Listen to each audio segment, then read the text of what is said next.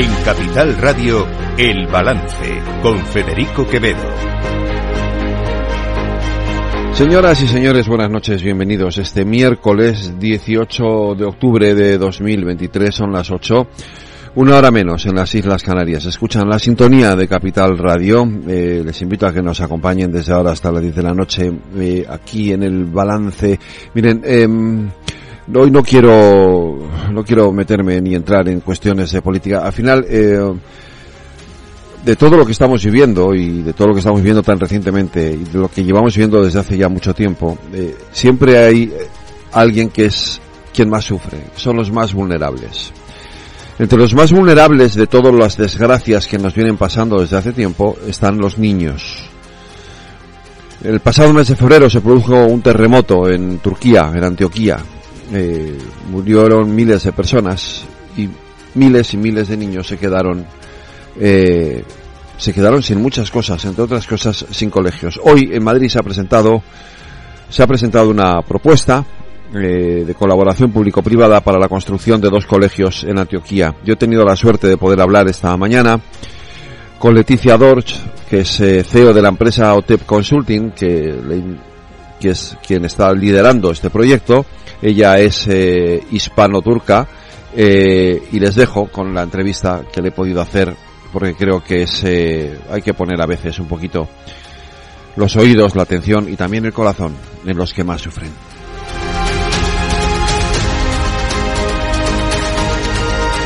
Leticia Dodge, lo primero de todo es preguntarte en qué consiste el proyecto Antioquía. El proyecto de Antioquía es un proyecto educativo de impacto económico, social, eh, cultural en una zona histórica como lo es la, la región de, de, la que estamos hablando, que es eh, la única o de las pocas eh, regiones del mundo en la que durante siglos han convivido cristianos, musulmanes, alawíes, sunís, judíos y lo siguen haciendo a día de hoy. Uh -huh. Una zona afectada muy gravemente y muy dolorosamente por el terremoto del mes de febrero. Efectivamente, el día 6 de febrero tuvo lugar el terremoto a las 4 de la mañana de 7.6. Eh, con una repetición de 7.8 pasadas unas horas y el 20 de febrero fue el tercero que ya acabó por uh -huh. destruir completamente la ciudad. Es una destrucción masiva y absoluta. Leticia, tú llegaste a la zona del terremoto tres días después. ¿Qué fue lo que viste?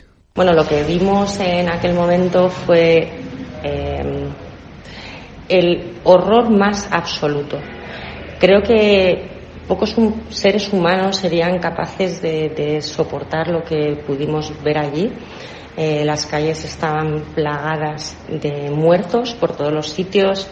Eh, yo ayudé en las eh, labores de traducción a los equipos de rescate que vinieron de España.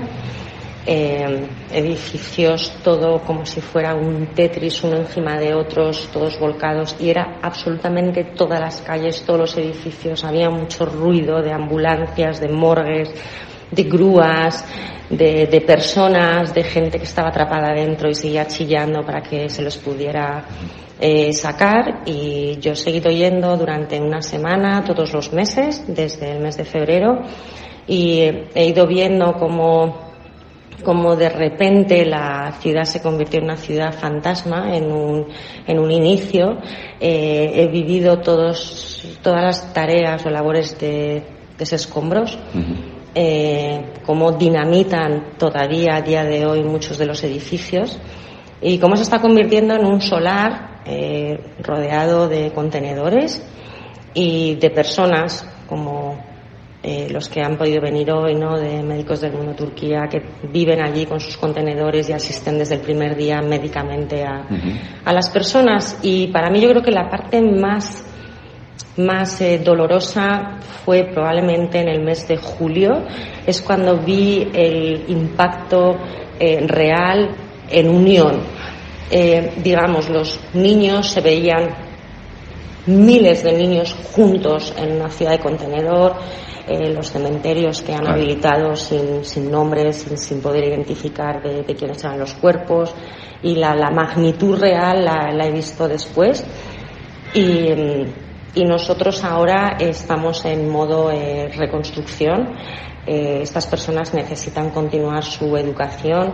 Eh, veníamos de un COVID previo, es una frontera de 10 kilómetros con la guerra en Siria, es una zona en la que había muchos refugiados había concentrados de los 3 millones y medio de refugiados sirios que hay en Turquía, 1.7 estaban ahí y el 50% de ese más de millón y medio eran niños de 0 a 17 años. Son niños que necesitan una educación y que obviamente necesitan un colegio, claro. Dos colegios que es por lo que hemos apostado ahora. También es, es cierto que nos ha ayudado el Ministerio de Educación, los proyectos, vamos, el proyecto que hemos presentado ya está depositado, el terreno ha sido cedido por el Ministerio de Educación, el segundo terreno ha sido cedido por eh, la municipalidad de, de, Atay y estamos ya eh, apostando por, por la reconstrucción en un momento de la vida muy delicado porque estamos viviendo terremoto en Turquía que ha sido realmente el más catastrófico de, este siglo y que además yo lo certifico porque no había nada que estuviera en pie. ¿no? Eh, luego hemos tenido Marruecos, hemos tenido Afganistán, eh, ya teníamos la guerra de Ucrania con, con Rusia y ahora el conflicto de palestino-israelí. ¿no?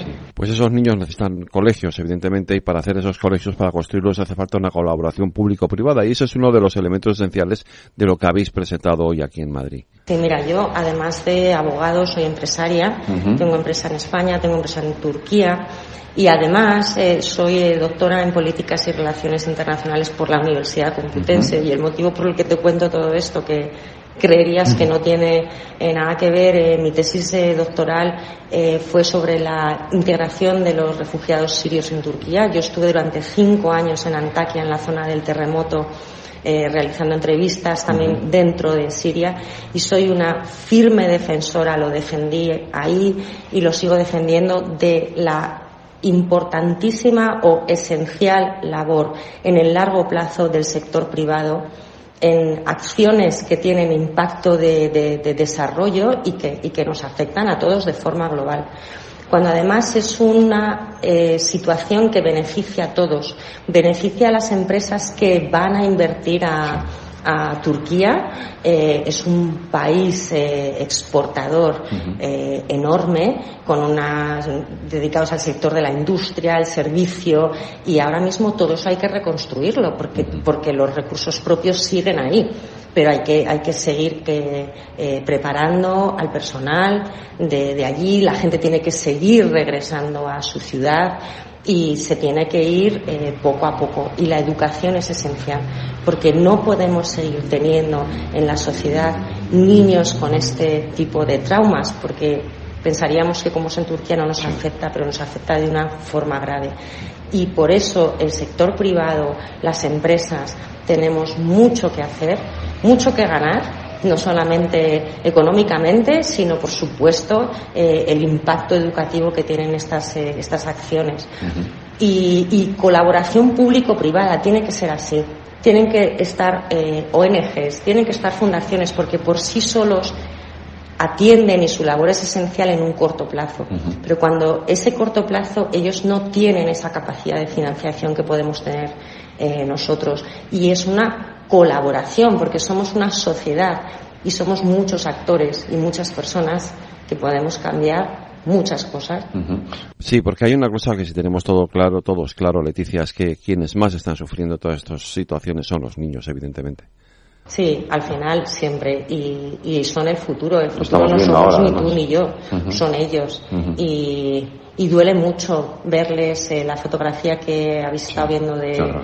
eso la, la, hemos hecho nosotros en, en, en, uno de los contenedores, ¿no? A lo mejor ahora están haciendo clases, eh, me contaban el otro día, están a lo mejor en un contenedor igual 60, 100 niños, ¿no? En un contenedor de que son, no sé, 15 metros, 20 metros cuadrados, ¿no? Y, y, esto hay que cambiarlo. Uh -huh. eh, también nuestra idea, por supuesto, eh, trayendo financiación desde España, eh, el español es eh, un idioma eh, muy seguido en Turquía, es el segundo después del inglés. Lo consideran como eh, un idioma eh, de, de, futuro laboral porque ellos pueden trabajar en España, pueden trabajar en Latinoamérica y creo que es muy importante con la carencia actual que tenemos de migración ahora mismo en Europa formar a estas personas directamente en, sus, en sus lugares y que cuando puedan seguir desarrollando su vida, eh, puedan realizar eh, eh, acciones desde España. Es, es un poco el enriquecernos todos, ¿no? Bueno, pues nosotros nos unimos a este llamamiento en Capital Radio y obviamente si alguna empresa o algún particular quiere colaborar, ¿qué es lo que tienen que hacer? Bueno, la fundación todo lo está canalizando, la fundación Ricardo Fisas, Natura Vise, en su página web han habilitado un link de acceso. Se indican también los números de cuenta de la Caixa y del Banco Sabadell y todas las personas que, por supuesto, eh, quieran eh, participar e invertir en educación y, colaborar y apoyar, pues eh, siempre bienvenidas y la Fundación directamente ya lo canaliza eh, con las organizaciones en, Turquía. Y llega, la ayuda llega. Esto es una cosa que siempre crea desconfianza en las personas de que la, Fundación eh, eh, Ricardo Fisas es muy, muy reconocida. hoy en día todas las organizaciones tienen unos controles de auditoría enormes y, y, la ayuda llega y cuando se hace llega. Y el 7% que la Fundación Ricardo Fisas tendrían que quedarse de, forma legal, eh, también lo van a, donar, lo van a donar al, proyecto. Así que ayudarnos, por favor, a construir este colegio y a devolver la, alegría a estos niños. Pues Leticia Dors, muchas gracias por habernos atendido aquí en el Balance en Capital Radio. Muchas gracias a ti, encantada. Están escuchando El Balance con Federico Quevedo.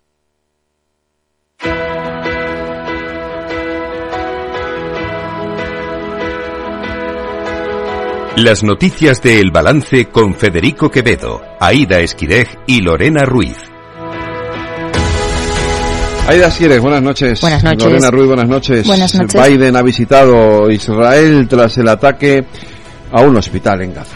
El presidente estadounidense ha llegado este miércoles a Tel Aviv tras el bombardeo contra un hospital de Gaza. Israel acusa a la yihad islámica del ataque y afirma tener pruebas, mientras que Hamas insisten que fue un misil israelí el culpable de la matanza. Biden asegura que Israel no es responsable del ataque porque su propio Ministerio de Defensa le ha facilitado esa información. Con base en lo que he visto, parece que ha sido el otro bando, no vosotros pero hay mucha gente por ahí que no está segura, por lo que tenemos todavía mucho por delante. El presidente estadounidense ha prometido a Israel toda la ayuda necesaria para defenderse y ha asegurado que jamás es peor que el Estado Islámico. El primer ministro israelí, Benjamin Netanyahu, le ha agradecido su apoyo inequívoco y ha pedido que así como el mundo civilizado se unió para derrotar a los nazis y se unió para derrotar al Estado Islámico, debería unirse para derrotar a Hamas. Quiero agradecerles su presencia hoy aquí y el apoyo inequívoco que han presentado a Israel en estos tiempos tan difíciles. Un apoyo que refleja la abrumadora voluntad del pueblo estadounidense.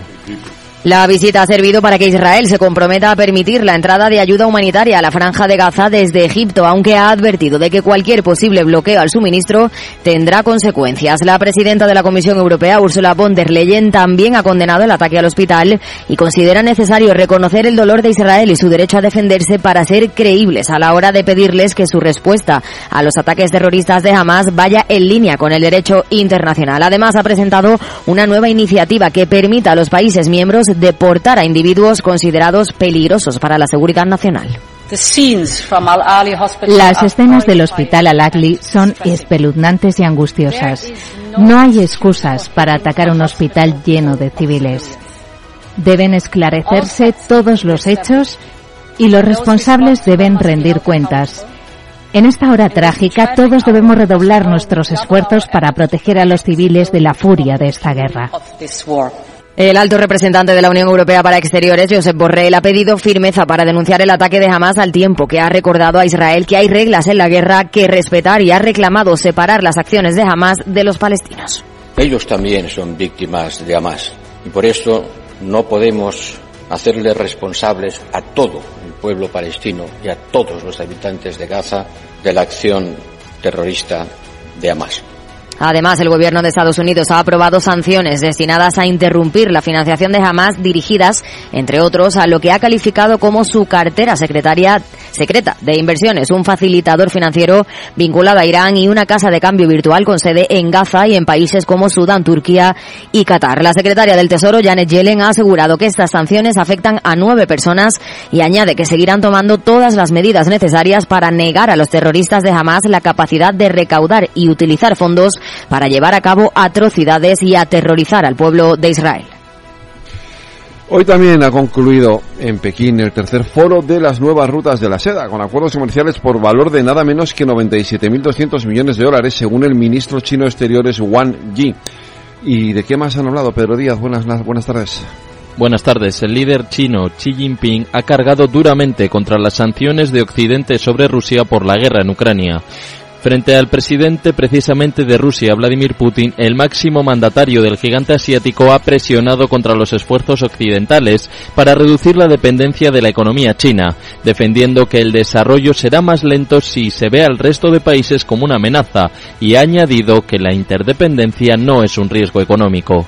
En el discurso posterior al de Xi, Vladimir Putin elogiaba la iniciativa de la Franja y la Ruta e invitaba a la inversión global en la ruta del Mar del Norte, que según el presidente ruso podría profundizar el comercio entre el este y el oeste del mundo. Rusia y China están abiertas a explorar la cooperación en industrias estratégicas emergentes y en profundizar la cooperación regional. La iniciativa de la Franja y la Ruta está ahora mismo centrada en cuestiones como el cambio climático y la inteligencia artificial, ya que Xi Jinping quiere utilizarla para exportar iniciativas chinas sobre gobernanza y para generar consenso en torno a las normas de su país y su modelo de desarrollo. Y mañana va a tener lugar la comisión de las comunidades autónomas. Cambiamos de asunto, volvemos a la política nacional, donde el Partido Popular pretende exhibir fuerza, músculo territorial contra la amnistía. Lorena Ruiz. Una comisión donde el Partido Popular va a escenificar su rechazo a la amnistía con la intervención de todos sus presidentes autonómicos. Sin embargo, no acudirán ni el gobierno ni los varones del PSOE, aunque el presidente de la Generalitat, Pere Aragonés, sí comparecerá. No obstante, Aragonés ha anunciado que se irá de la Cámara Alta después de su intervención, por lo que no se quedará a escuchar a los presidentes del Partido Popular. La consejera de la presidencia, Laura Vilagra, ha asegurado que esto se debe a temas de agenda, aunque dice Aragonés defenderá durante su discurso la amnistía, la autodeterminación y mejoras para la ciudadanía de Cataluña. Ante la ausencia del PSOE en el Senado, el vicesecretario institucional del Partido Popular, Esteban González Pons, ha anunciado al gobierno, acusado al gobierno de despreciar al Senado y critica que Pedro Sánchez demuestra con estos gestos una actitud propia de un autócrata. Me parece un acierto que el presidente de la Comunidad Autónoma de Cataluña vaya a acudir al Senado a defender sus posiciones, vaya a tener la valentía y a cumplir con su deber de estar presente en la Cámara Alta defendiendo sus posiciones. Lamento que vaya a hablar y no se quede a escuchar, porque demuestra una soberbia que es impropia de un dirigente político. Pero por lo menos Pere Aragonés viene y habla. El gobierno de España no va a acudir. Los portavoces de Pedro Sánchez son Pere Aragonés y José Luis Rodríguez Zapatero. Eso como ciudadano me avergüenza. Y mientras tanto, más de 30 ayuntamientos gobernados por el Partido Popular han trasladado al Senado sus iniciativas rechazando la tramitación de una ley de amnistía. Además, animan a los dos partidos mayoritarios a buscar acuerdos de Estado que eviten pactos con los independentistas. Y por el lado contrario, Esquerra Republicana y Junts per Cataluña han remitido al Senado un manifiesto de acuerdo social por la amnistía y la autodeterminación y lo han hecho con el objetivo de construir un marco democrático de resolución a través de una ley de amnistía una amnistía que sigue siendo el centro de las negociaciones de cara a la investidura. Desde. Si es que alguna vez se produce, Lorena, perdona, de Pedro Sánchez. Desde Esquerra Republicana insisten en que tanto la amnistía como la autodeterminación y el bienestar de la ciudadanía están abiertas en la negociación y quieren conseguirlas todas. La consejera de presidencia de la Generalitat, Laura Vilagra, ha asegurado que estas negociaciones están aún muy verdes como para convocar un pleno de investidura. La negociación aún está verde porque de un lado, sí que es verdad que la amnistía está trabajada y la doy por descontada, pero que se tienen que abrir las otras dos carpetas de una forma mucho más intensa, la de la autodeterminación o la resolución del conflicto político y también la del bienestar de la ciudadanía que planteamos en esta negociación dos aspectos. El traspaso de cercanías y, por otro lado, la financiación, mejora de financiación uh, catalana. Por su parte, el ministro de Presidencia, Félix Bolaños, ha asegurado que desde el PSOE siguen trabajando y avanzando en las conversaciones. Dice que se trata de un trabajo duro, aunque mantiene que todo lo que harán será impecable desde el punto de vista constitucional seguimos trabajando y seguimos avanzando en las conversaciones para lograr tener un gobierno estable. Estamos trabajando, estamos trabajando duro y además todo lo que estamos haciendo y todo lo que haremos será impecable desde el punto de vista constitucional. Impecable, todo. Cuando haya acuerdos, si los logramos, informaremos con toda transparencia de cuáles son los acuerdos, pero sí les quiero decir algo que es esencial que todo, absolutamente todo lo que hagamos va a ser impecable desde el punto de vista constitucional. La polémica esta semana ha estado en esas declaraciones de parte de los socios del gobierno en torno al conflicto de Gaza de Israel. Parece que esa tensión, eh, Aidas se ha ido rebajando, ¿no? El ala socialista del gobierno evita responder públicamente a su socio Unidas Podemos para no entrar en un nuevo cruce de declaraciones. El ministro de la Presidencia en funciones, Félix Bolaños, se ha limitado a repetir que la política exterior la marcan el presidente Pedro Sánchez y el ministro de Asuntos Exteriores, José Manuel Álvarez, y asegura que el choque diplomático con Israel se zanjó este mismo lunes. Bolaños se ha referido al ataque al hospital de Gaza, que ha calificado como barbarie, aunque no se ha posicionado en cuanto a la autoría del atentado. Que se ataque un hospital es la barbarie, es absolutamente inhumano. Nosotros, desde el Gobierno de España y también en el seno de la Unión Europea, estamos defendiendo la paz, estamos defendiendo que no haya violencia, estamos defendiendo, por supuesto, que la prioridad sea liberar a los rehenes y proteger a los ciudadanos que están allí viviendo. Condenamos todo tipo de violencia y la apuesta por la paz del Gobierno de España a través de métodos diplomáticos es una apuesta absolutamente indiscutible. Bolaños ha evitado así responder a Ione Belarra, que hoy ha pedido al gobierno que suspenda las relaciones diplomáticas con Israel e incluso pide un debate a nivel europeo para aplicar sanciones económicas como ya se hizo con Rusia le he pedido en el día de hoy a nuestro socio, al Partido Socialista, que nos tomemos más en serio la, lucha contra este genocidio planificado que está llevando a cabo Israel contra el pueblo de Palestina. Para ello, creo que deberíamos suspender urgentemente las relaciones diplomáticas con el Estado de Israel, como España, y que además deberíamos impulsar el debate a nivel europeo para aplicar sanciones económicas ejemplares contra los responsables políticos de este genocidio. El Ministerio del Interior ha reforzado al nivel 4 de alerta antiterrorista. Grande Marlasca pide absoluta tranquilidad, aunque reconoce que el riesgo cero no existe. El ministro del Interior ha explicado que a partir de ahora se van a adoptar medidas complementarias de seguridad dentro del nivel 4, en el que España lleva ya varios años. Concretamente, se van a reforzar los dispositivos en puntos especialmente sensibles y se incrementarán las medidas antiterroristas por parte de las fuerzas y cuerpos de seguridad del Estado. Eh, el nivel es el nivel 4, que es un nivel alto. Recordar que son cinco niveles y lo que se ha acordado mantener ese nivel 4 después de un análisis ponderado de las circunstancias, pero eso también en virtud de ese estudio también individualizado, dando especial protección a determinados objetivos que se creen de mayor sensibilidad en lo que es eh, este momento actual. Ante esta situación, Marlaska ha declarado que la sociedad debe estar absolutamente tranquila porque las autoridades hacen seguimientos continuos de los denominados lobos solitarios. No obstante, el ministro sostiene que los riesgos cero no existen, aunque ha pedido confianza en la gran profesionalidad de las fuerzas de seguridad. Y el CIS, el Centro de, Investigaciones Sociológicas, eh, contempla una caída del PSOE y le sitúa en un empate técnico con el Partido Popular.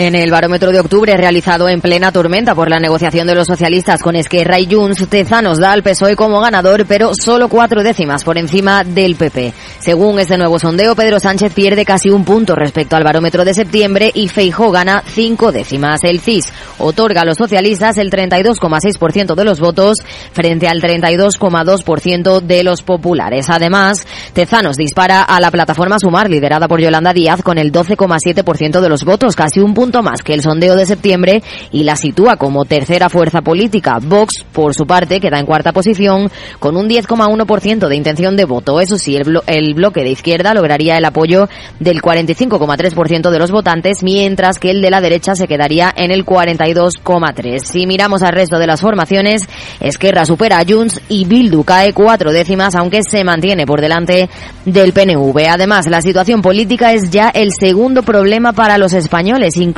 por encima del paro, según el CIS. La crisis económica se sitúa en primera posición, mientras que los asuntos políticos caen a la tercera. Y parece que el conflicto palestino-israelí empieza a afectar de verdad a las bolsas, Aida. Las bolsas europeas se tiñen de rojo tras ese bombardeo a un hospital de Gaza que ha causado al menos 500 muertos, aunque han empezado la sesión en verde tras conocerse que el IPC de la zona euro ha bajado nueve décimas en septiembre al 4,3%. El IBEX 35 pierde un 0,92% en los 9.212 puntos. Los mayores descensos han sido para la siderúrgica ArcelorMittal, el grupo de transporte aéreo IAG y Celnex. Y entre los pocos valores que han escapado a las caídas destacan Acción Energía y Repsol. La tensión geopolítica por tanto, vuelve a centrar toda la atención del mercado. El petróleo ha reaccionado a los últimos acontecimientos con subidas que son ahora de más de un 1%. El Brent se sitúa rondando los 91 dólares y el West Texas ha llegado a repuntar más del 3% cuando Irán ha pedido un embargo petrolero a Israel. El director general de Metagestión, Alberto Roldán, espera que esta subida no afecte a las decisiones de política monetaria. Precio crudo que en un entorno de inflación como el que estamos viviendo pues eh, altera mucho el panorama de aquí a final de año y va a, no sabemos todavía si eso será un hecho o no a, poner sobre la mesa, a influenciar las decisiones que puedan tomar los bancos centrales respecto a decisiones de tipos. De momento, el mercado cree que no van a subir tipos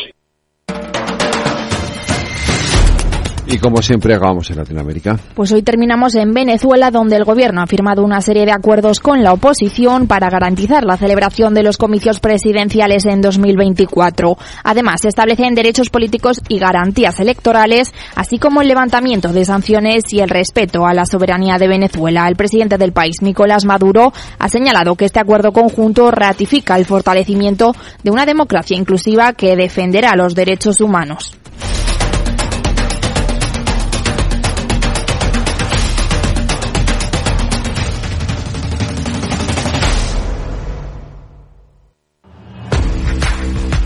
Oye, pensando cómo ahorrar en momentos como este con los precios por las nubes. Y todavía no conoces XTB, una nueva forma de invertir pensada para todos. Desde solo 5 euros y cero comisiones hasta 100.000 euros al mes para invertir en acciones y ETFs. Con XTB tu dinero está depositado en bancos españoles y tu broker es uno de los más respetados del mundo, regulado por la CNMV y los principales organismos internacionales. Y con oficina propia en Madrid desde el año 2008. Entra en xtb.com. Recuerda, xtb.com. A partir de 100.000 euros al mes, la comisión es del 0,2%, mínimo 10 euros. Invertir implica riesgos.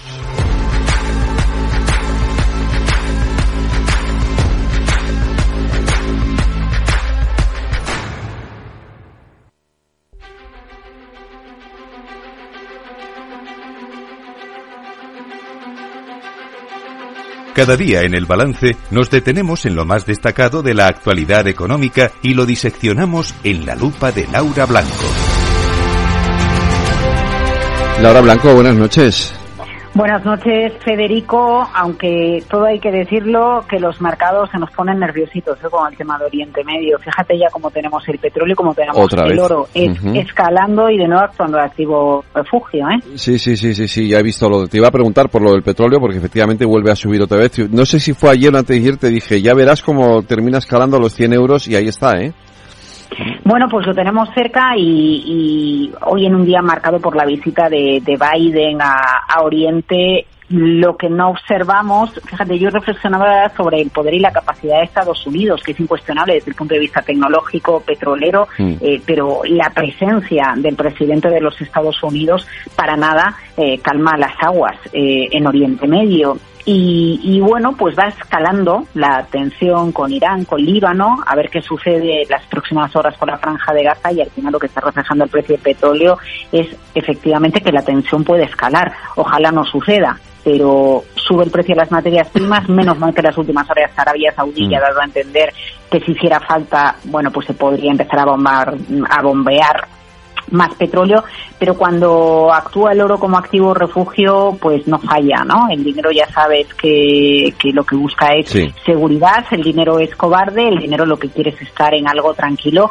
eh, por si acaso eh, sucede o nos enfrentamos al peor de los escenarios. Sí hay nervios, ¿eh? ¿Quién nos lo iba a decir que en la recta final del año 2023 íbamos a estar con esto? Bueno, es que lo que nadie se esperaba en la recta final de 2023 que tuviéramos, tuviéramos este conflicto en la franja de Gaza, con todo lo que estamos viendo, que es eh, francamente horrible y que evidentemente, fíjate que yo yo creo que te lo dije, no sé si fue este lunes o el pasado, cuando surgió todo, dije, me, me sorprende que las bolsas, porque recuerdo los cierres de las bolsas en Estados Unidos en pleno ataque terrorista de Hamas, eh, seguían subiendo, digo, me, me, me, me, me choca eh, que las bolsas estén subiendo en una situación como esta. Y claro, las bolsas hasta el final empiezan ya hoy, una semana más tarde, empiezan a reaccionar a la baja, ¿no? El IBEX ha caído, eh, Europa se ha teñido de rojo, luego contaré cómo cierra Estados Unidos, pero, pero la, la, la pinta que tiene todo esto no es buena en absoluto, ¿no?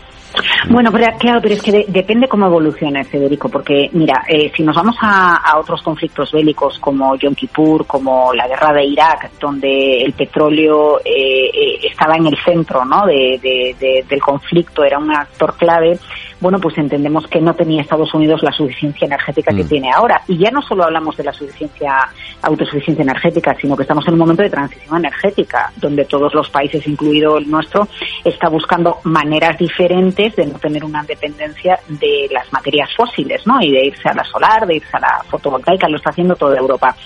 Entonces, en ese sentido, por eso el petróleo no ha escalado. Bueno, fíjate, se ve eh, cuando hace menos de dos años estalla, eh, empieza la guerra de Rusia y Ucrania, el precio del petróleo se nos va un 40% arriba en menos de un mes. Sí, ¿eh? eso es O sea, eh, eso no ha sucedido. ¿Y por qué no ha sucedido? Bueno, pues porque, una, los mercados ya como que dicen, bueno, pues eh, se, se preparan, ¿no? Eh, o se preparan o, o ya...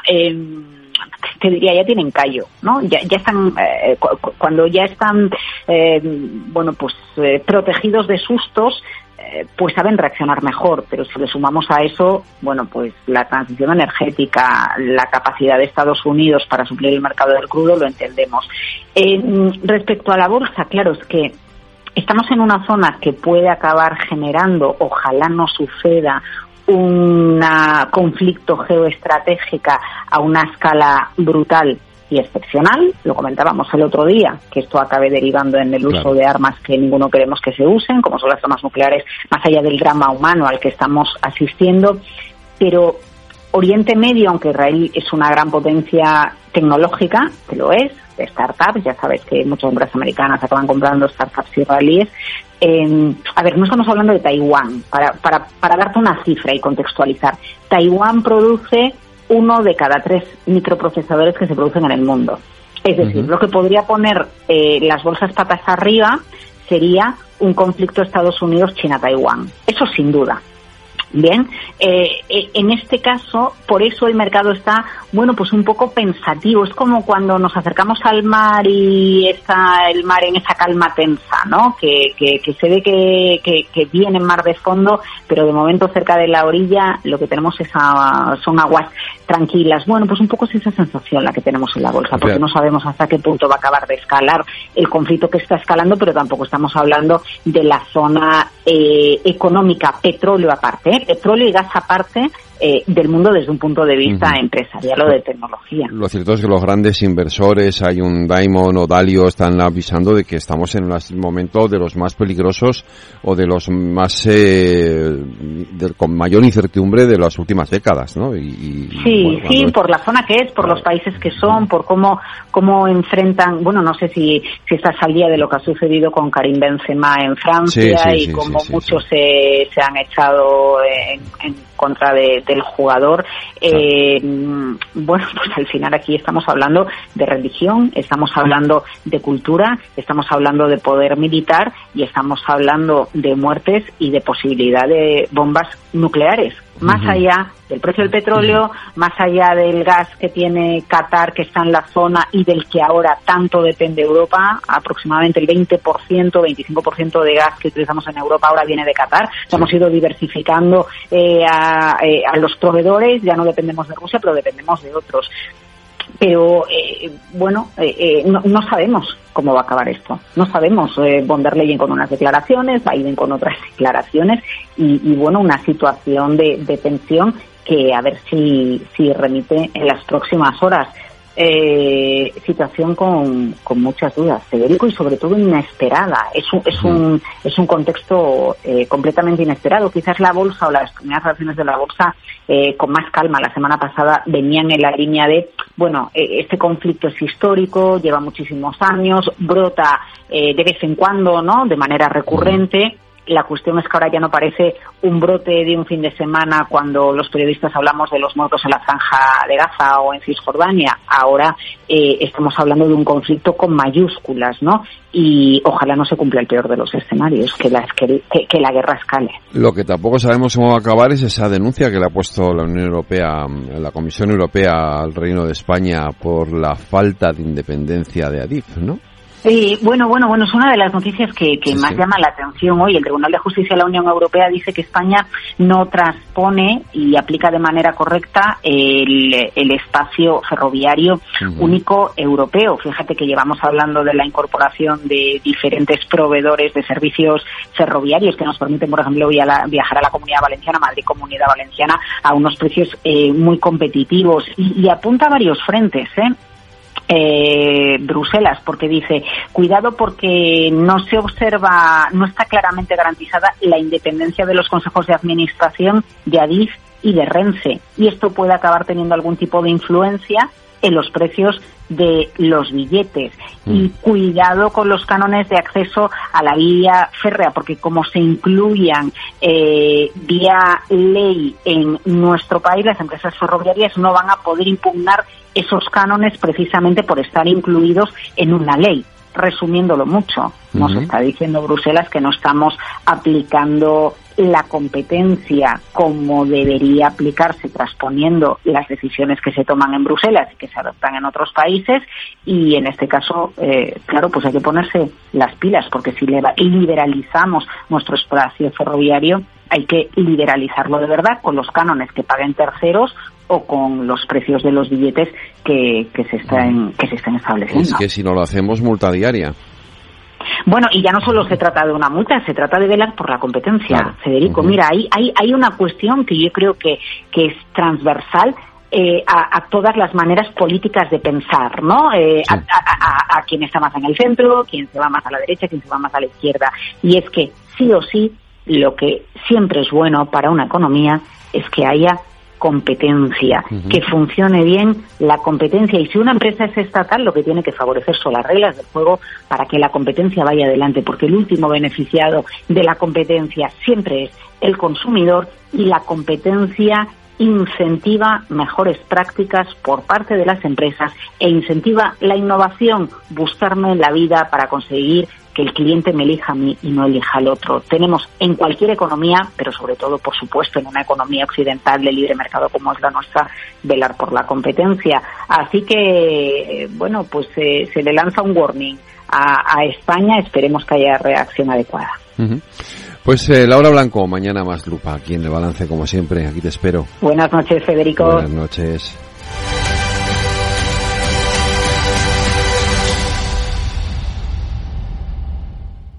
¿Hartos de ser solo un número?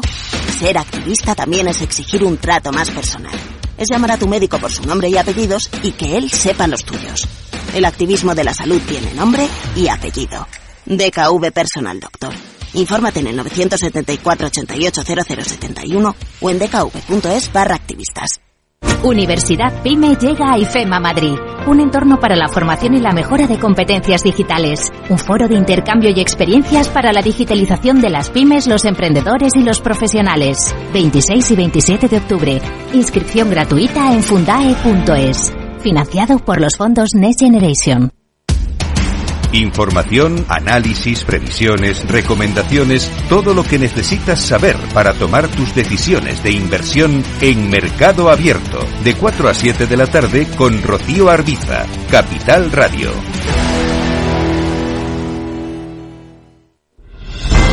Si quieres estabilidad en el empleo, poder conciliar tu vida laboral y asegurarte una pensión para cuando te jubiles, debes escuchar Empleo Público. Todo lo relativo a las oposiciones, convocatorias, consejos para preparar las pruebas y la opinión de expertos de las administraciones públicas y de la formación. Los miércoles a la una y media de la tarde en Capital Radio tienes una cita con Empleo Público, con José Joaquín Flechoso.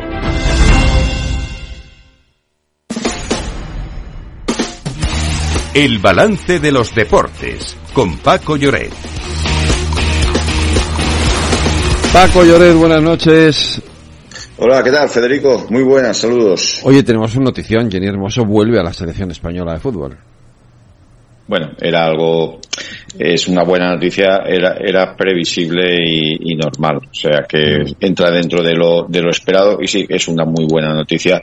Sobre todo, ¿sabes para qué? Para acabar ya con la herida de lo que está, sin duda alguna, afectando al fútbol español. Curiosamente, después de haber ganado un mundial, que es algo increíble, ¿no? Yo creo que nunca en la historia del fútbol tanto masculino como femenino se ha producido un- una tormenta tan grande, eh, se ha desencadenado un conflicto del nivel del que se ha vivido en España con lo del, con ganar un mundial que era algo que ni en el mejor de los sueños probablemente nos hubiéramos atrevido a pronosticar antes del torneo. Sabíamos que España podía llegar a, a estar ahí en las semifinales, pero lo de ganar el mundial a mí, sinceramente, creo que no soy el único, se nos antojaba muy, muy difícil. Y, y sin embargo, fíjate todo lo que ha venido después, ¿no? Una crisis descomunal.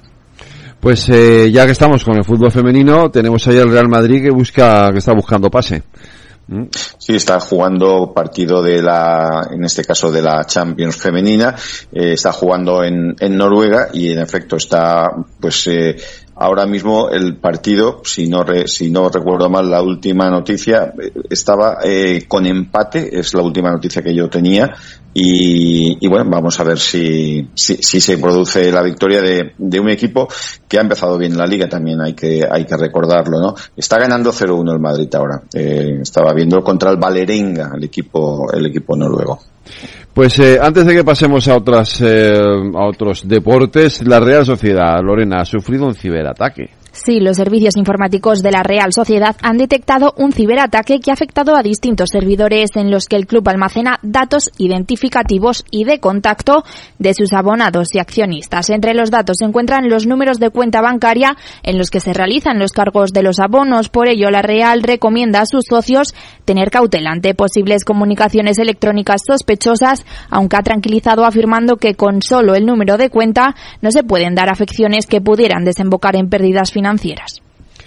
Y Paco, eh, tenemos eh, baloncesto. Ayer hablábamos de esa Sí. visita del Maccabi. Está jugando en Valencia. eh, va ganando por ahora, pero estamos en el primer cuarto, evidentemente. Sí, ha empezado- mucho partido, claro.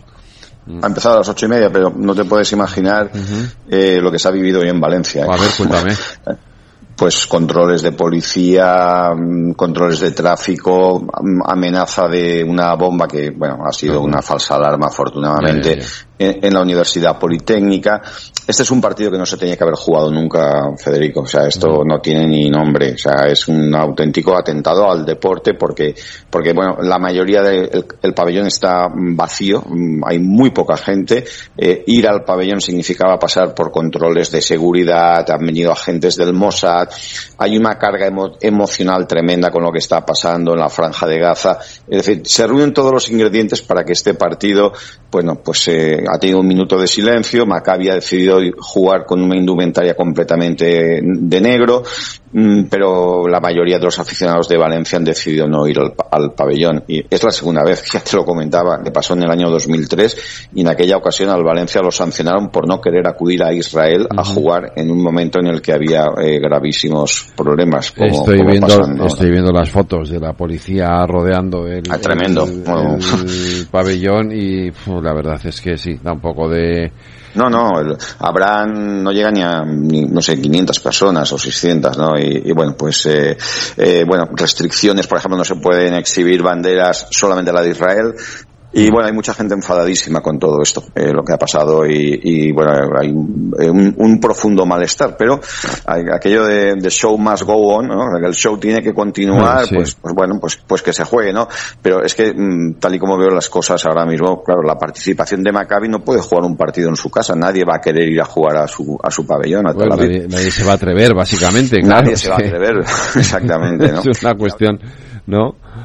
Oye, hoy juega el Valencia, mañana juega el Barcelona y el Real Madrid bueno, el Madrid le ganó al Zalgiris de Kaunas. Bueno, fíjate, si ves la clasificación, los tres primeros son los tres equipos españoles, o sea que esto también es, es, curioso, ¿no? El Madrid le ganó al Zalgiris de Kaunas, el, el Barcelona también se impuso eh, en la cancha del Partizan y el único que perdió fue el Basconia, eh, 68-76 contra el Bayern de Múnich. Si Valencia ganara, pues en la clasificación están los tres, los tres primeros ahora, ahora mismo. El Madrid cuenta por victorias tres partidos igual que el Barça. Eh, eh, y ahora mismo pues el Valencia Basket eh, bueno es, parcial no los dos partidos que ha jugado los ha ganado. En fin estamos empezando y en efecto eh, pues ahora la siguiente jornada les toca jugar ya en la fecha de contra el en el caso del Valencia Basket visita Estambul en el caso del Barcelona recibe al Bayern de Múnich el Real Madrid recibe al Milán mañana a las 20:45 el partido del Barça y el del Valencia van para para el viernes y el partido de Basconia que es en casa contra el Zalgiris de Kaunas es mañana a las ocho y media en Vitoria. Oye, tenemos que terminar con una noticia de tribunales, eh, aunque, aunque el Barça parece que no le importa mucho esto de la porta, pero bueno, ya veremos, ¿no? Es noticia importante, ¿eh? no es ninguna broma. Aquí, aquí, bueno, cada uno lo puede ver a su manera, ¿no? Pero eh, ha sido imputado por el juez Joaquín Aguirre mm, por el presunto delito de, cohecho, de corrupción.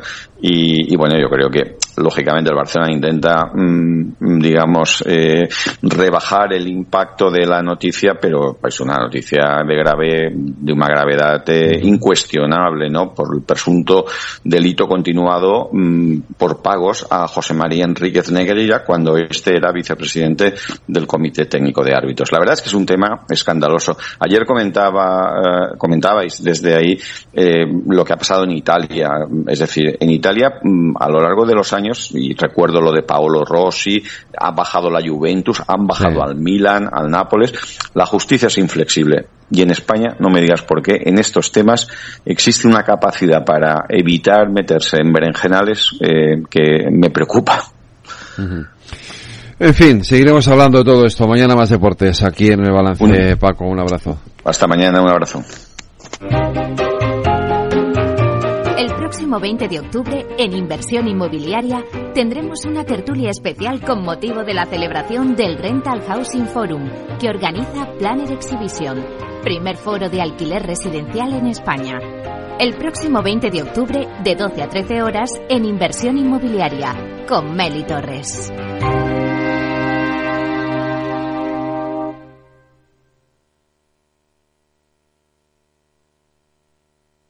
¿Quieres cobrar por operar con tu dinero?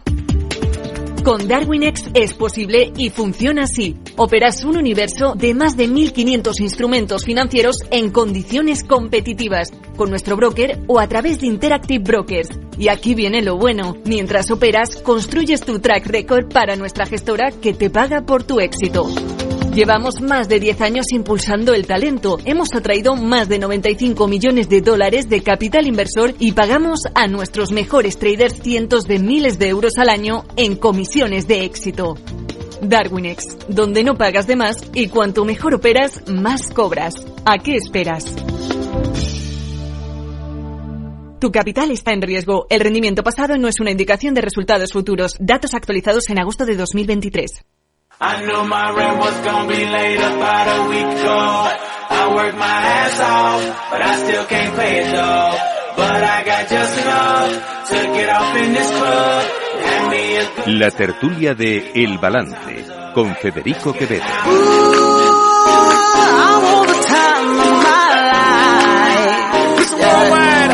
Oh, baby.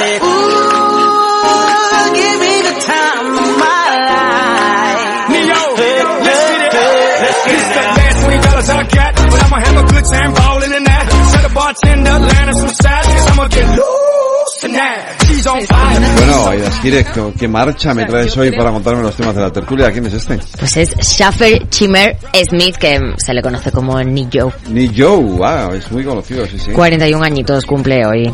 Pues nada, felicidades Así que Joe, nada. con la música, este hip hop o rap o lo que sea que nos canta Nick Joe, nos vamos a los temas de la tertulia. Buenas noches, tertulianos. Y la semana pasada nos horrorizaba la matanza de los kibbutz. Esta semana nos horroriza la matanza en un hospital de Gaza, donde se refugiaban muchos huidos. ¿Quién ha sido? Jamás culpa a Israel y este lo atribuye a un lanzamiento fallido de cohetes por parte de la yihad islámica, el otro grupo terrorista palestino que opera desde Gaza. La ola de indignación desató disturbios en Cisjordania contra el propio presidente palestino, Mahmoud Abbas, y recorrió varios países árabes, además de Turquía e Irán. Un suceso previo a la visita de Biden al país que, claro, crea a Israel. Con base en lo que he visto, parece que ha sido el otro bando, no vosotros. Pero hay mucha gente por ahí que no está segura, por lo que tenemos todavía mucho por delante. La visita ha servido para que Israel se comprometa a permitir la entrada de ayuda humanitaria a la franja de Gaza desde Egipto, aunque ha advertido de que cualquier posible bloqueo al suministro tendrá consecuencias. Y en medio de este asunto, choque entre los socios del gobierno, una vez más. ¿Dais por superada la crisis diplomática provocada por las declaraciones de Ione Belarra? Todo apunta a que Álvarez y Yolanda Díaz pactaron la respuesta a la embajada de Israel y la líder de Sumar se alinea ahora con la versión oficial del gobierno. Abre esto una nueva crisis dentro de la coalición de Sumar. Belarra, aún así, sigue pidiendo endurecer el tono contra Israel. Le he pedido en el día de hoy a nuestro socio, al Partido Socialista, que nos tomemos más en serio la lucha contra este genocidio planificado que está llevando a cabo Israel contra el pueblo de Palestina. Para ello, creo que deberíamos suspender urgentemente las relaciones diplomáticas con el Estado de Israel, como España, y que además deberíamos impulsar el debate a nivel europeo para aplicar sanciones económicas ejemplares contra los responsables políticos de este genocidio. Y vamos a lo de aquí, que sigue siendo la no investidura de Sánchez, porque a día de hoy lo único que sabemos es que no sabemos nada. Sánchez incumple sus plazos para la amnistía y eso preocupa al PSOE. Si finalmente no hay acuerdo y hay elecciones, no se conocerá hasta dónde estaba dispuesto a llegar Sánchez o cuáles eran sus líneas rojas en esa negociación, ni habrá campaña de explicación antes de la investidura. Hoy, la consejera de la presidencia, Laura Vilagrá, ha dado la amnistía por descontada. La negociación aún está verde porque de un lado sí que es verdad que la amnistía está trabajada y la doy por descontada, pero que se tienen que abrir las otras dos carpetas de una forma mucho más intensa, la de la autodeterminación o la resolución del conflicto político y también la del bienestar de la ciudadanía que planteamos en esta negociación dos aspectos. El traspaso de cercanías y por otro lado la financiación, mejora de financiación ah, catalana. Y Aragonés salta el guion, rompe el perfil bajo llevando su postura sobre la amnistía al Senado y ha decidido asumir su defensa ante todos los presidentes autonómicos del PP. Los varones socialistas pasan, por si acaso. Urcuyu tampoco estará. Y bueno, hoy tenemos encuesta del CIS. Según este nuevo sondeo, Pedro Sánchez pierde casi un punto respecto al barómetro de septiembre y Feijo gana cinco décimas. El CIS otorga a los socialistas el 32 32,6% de los votos frente al 32,2% de los populares. Además, Tezanos dispara la plataforma Sumar, liderada por Yolanda Díaz, con el 12,7% de los votos, casi un punto más que el sondeo de septiembre y la sitúa como tercera fuerza política. Vox, por su parte, queda en cuarta posición con un 10,1% de intención de voto. El PP hace su propia lectura del sondeo. Según ellos, haciendo su propia cocina, el PP tendría el 36,1% de los votos y el PSOE el 29,8%. ¿Quién da más? ¡Viva el vino! Pues voy saludando ya a María José de Vega, buenas noches. Hola, buenas Edmundo Val, buenas noches. Hola, buenas noches. Cristina López Cobo, buenas noches. Buenas noches. Bernardo García Guerrero, buenas noches. Buenas noches, y. Belén Sarriá, buenas noches. Buenas noches. Eh, la encuesta al CIS.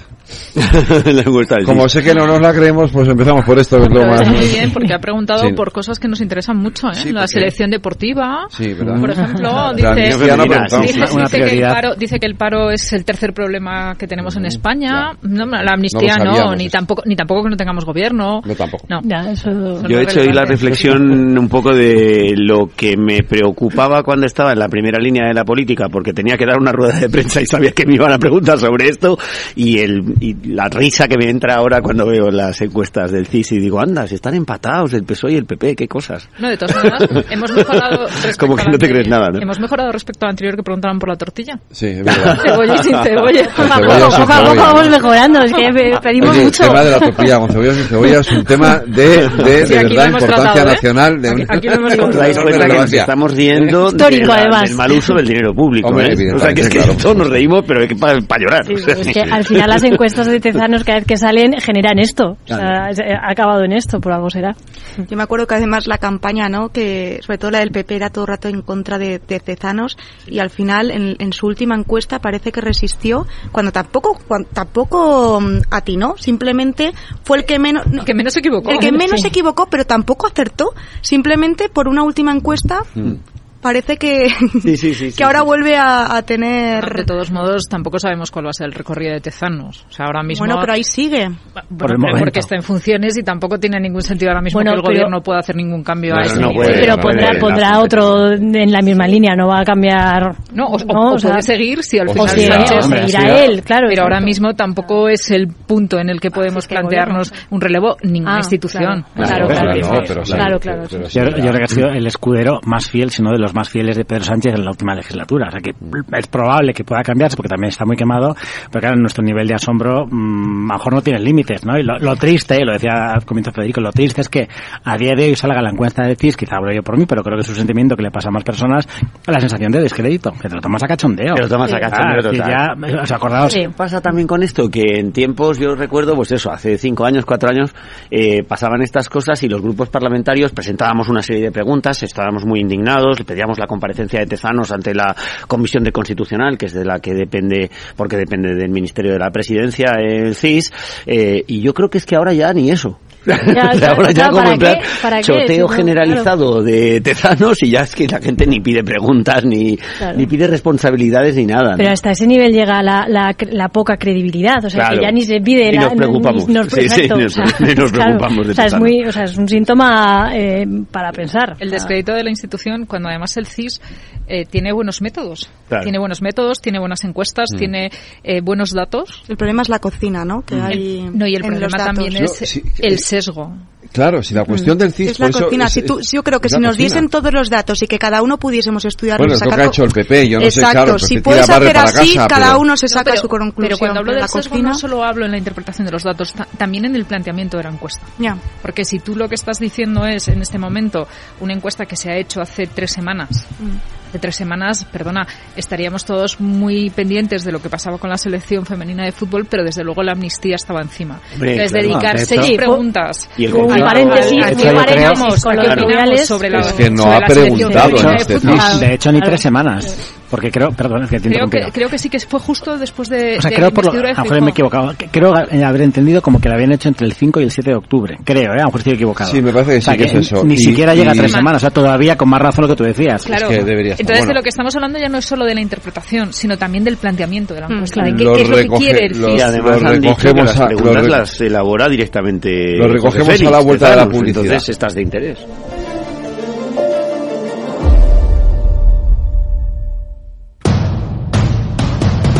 Capital Radio, sus analistas y sus oyentes rinden homenaje al gran maestro de los traders, Antonio Sáez del Castillo. Lunes 6 de noviembre a las seis y media de la tarde en la sede del Colegio Oficial de Graduados e Ingenieros Técnicos Industriales de Madrid. ¿Quieres vivir un encuentro que pasará a la historia del trading? Apúntate ya. Es gratis, pero las plazas son limitadas. Eventos arroba capitalradio.es o en nuestra web. Homenaje al gran maestro de Antonio Sáez del Castillo. Presentado por Luis Vicente Muñoz con todo el equipo de Capital Radio. Se acerca un momento inolvidable. Es la ilusión, el motor de nuestra vida. Este es un mensaje para todos los oyentes de radio y es solo para decir gracias. Gracias por dedicarnos tres horas cada día. Gracias por escucharnos en casa, en el coche, en el trabajo, en un móvil o donde sea, en directo o en podcast. Gracias por tu fidelidad, porque gracias a ti, la radio sigue siendo un gran medio, el más creíble, en el que más confías y el que mejor te informa y entretiene. El medio del día a día, de la actualidad al instante y que te acompaña siempre estés donde estés. Radio Value, la Asociación de Radios Comerciales, te da gracias a ti. Para personas inquietas, Capital Radio. Capital Radio, Madrid, 103.2 FM. Capital Radio. Información, análisis, previsiones, recomendaciones, todo lo que necesitas saber para tomar tus decisiones de inversión en Mercado Abierto, de 4 a 7 de la tarde con Rocío Arbiza, Capital Radio.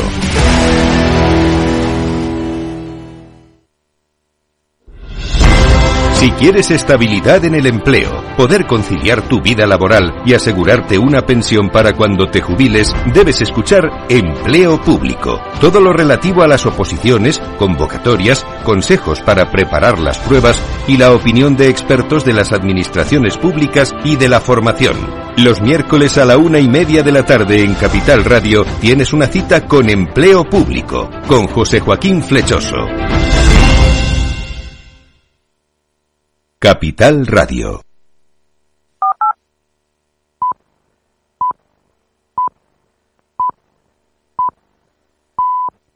La tertulia de El Balance con Federico Quevedo.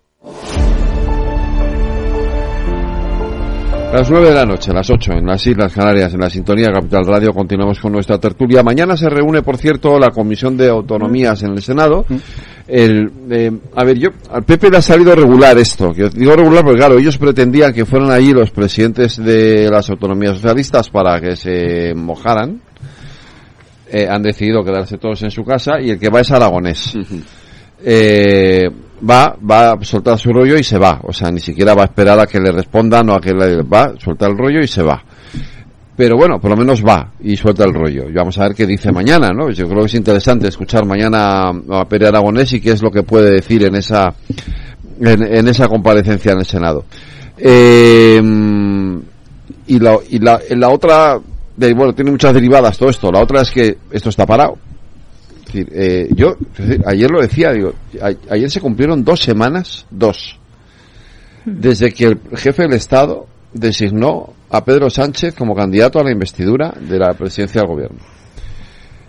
¿Cuánto tardaron con Feijó? 24 horas, ¿no? Creo que fueron, ¿no? Para fijar la fecha, 24 horas. salió de la ronda... Salió, ya le querían poner al día siguiente. con, Rajoy, con Rajoy también tardaron bastante. Sí.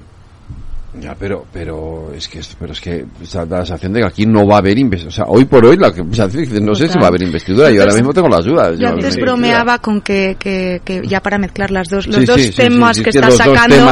yo decía, es que ya para que le salga peor, peor al PP sería que mañana eh, Sánchez anunciara la fecha de investidura. De esa manera ya te cargas el día, el día. O sea, sería como ya mezclar los dos conceptos para quitártelo de, claro, al final tú no vas, pero tienes tu minuto de gloria. Bueno, esto ya es porque estoy fantaseando ya, ¿no? porque fantaseando en ya ahora que te metes en el, en el bucle. punto final y si no llegamos a un acuerdo a este en este momento, ya sabéis que tenemos elecciones para presionar a la otra parte de la negociación. Pero el deadline es el 26 de noviembre.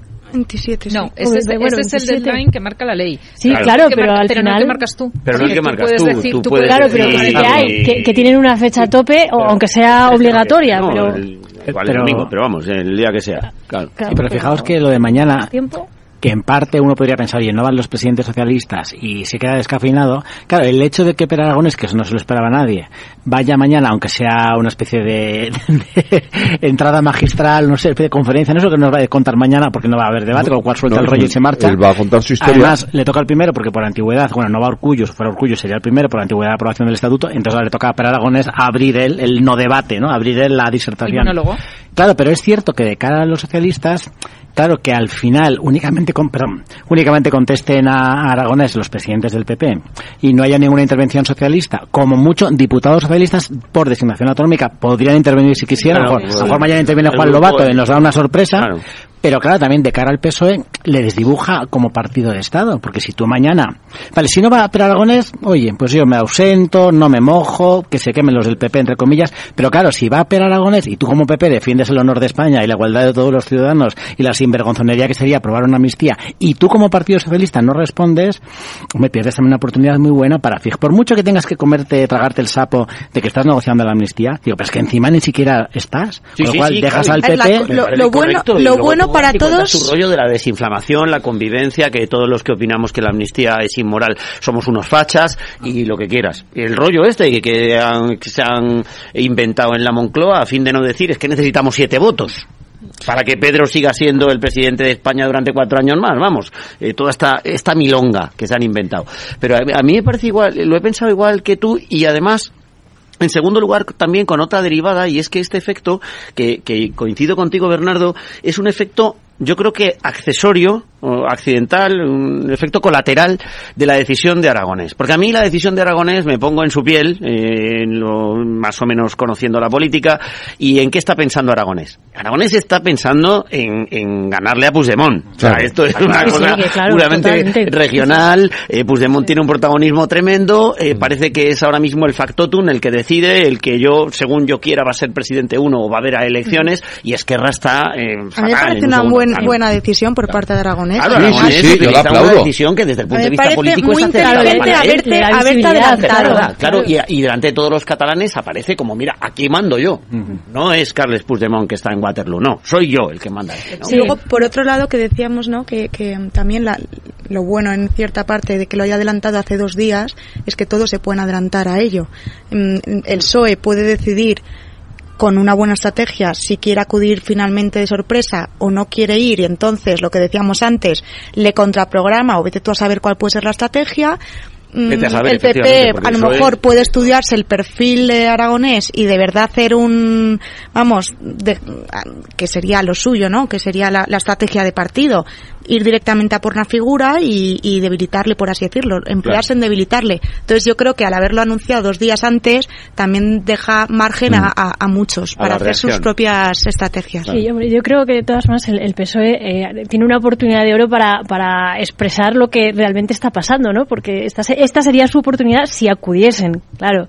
Al no acudir también se retratan, porque mm, parece que están ocultando algo que es la verdad, porque no están actuando con transparencia al final, en, en nada. O sea, nadie, o sea, lo estábamos comentando ahora, nadie sabe nada. O sea, eh, está todo en el aire. Bueno, es que ni en el aire, es que no sabemos. O sea, No, no, es que no sabemos y, nada. Y sería la oportunidad para explicarlo. No va a pasar, pero, pero bueno, les retrata, les Pero retrata. estamos ¿no? jugando en dos planos totalmente diferentes y lo triste es que no respetamos la diferencia de los planos. Aquí estamos hablando de lo que nos interesa desde el punto de vista de los partidos políticos. ERC necesita posicionarse y porque además es ahora mismo quien tiene el control del gobierno en, en Cataluña y por tanto necesita de- decir, no os olvidéis de que aquí mando yo. Puigdemont no deja de estar en Waterloo. Estamos hablando de la estrategia que va a seguir el PP, la que va a seguir el PSOE, pero es que esto es un acto institucional. Es que esto no es un acto de partido, ni es un debate eh, que nosotros queremos mm, o, o que se organiza ni a dos, ni a cinco, ni a siete.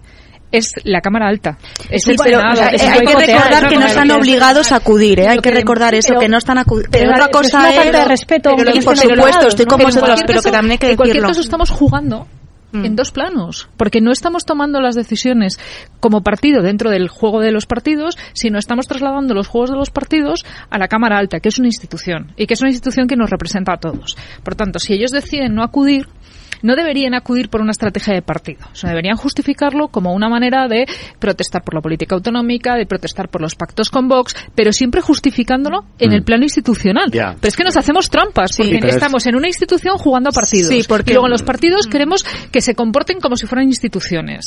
Y al final montamos un totum revolutum que la gente, desgraciadamente, lo que termina haciendo es perder la confianza en los partidos, en las instituciones y en la política en general. Tienes razón porque justo el PSOE ha justificado su ausencia porque dice que es un acto de Génova.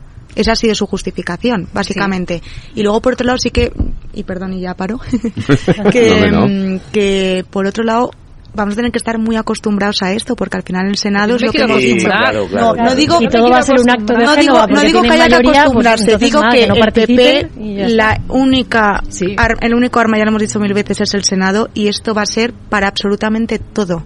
Para todo Claro. van a inventarse. Pero que me parece, eh, me van a parece igual de utilizar eh, algún que el Congreso. Pues de- deja, de- deja terminar, termina, Belén. Ah, bueno, no, sí, tampoco tenía más. Que, que, que simplemente digo que, que naturalmente el PP va a utilizar la Cámara Alta igual que mm, el PSOE utiliza la cámara baja. Claro, es pero que vamos a tener que acostumbrarnos porque Es- no es que el acostumbrarnos no vaya. no es la palabra, pero que va a ser así, va a ser mm, así Es la esta, tónica legislatura. de esta legislatura. Es la tónica. Claro. Sí. Hombre, lo triste también es Lo, que... lo cual no quiere decir Pero que está no muy bien que- digas que hay que negarlo, por supuesto.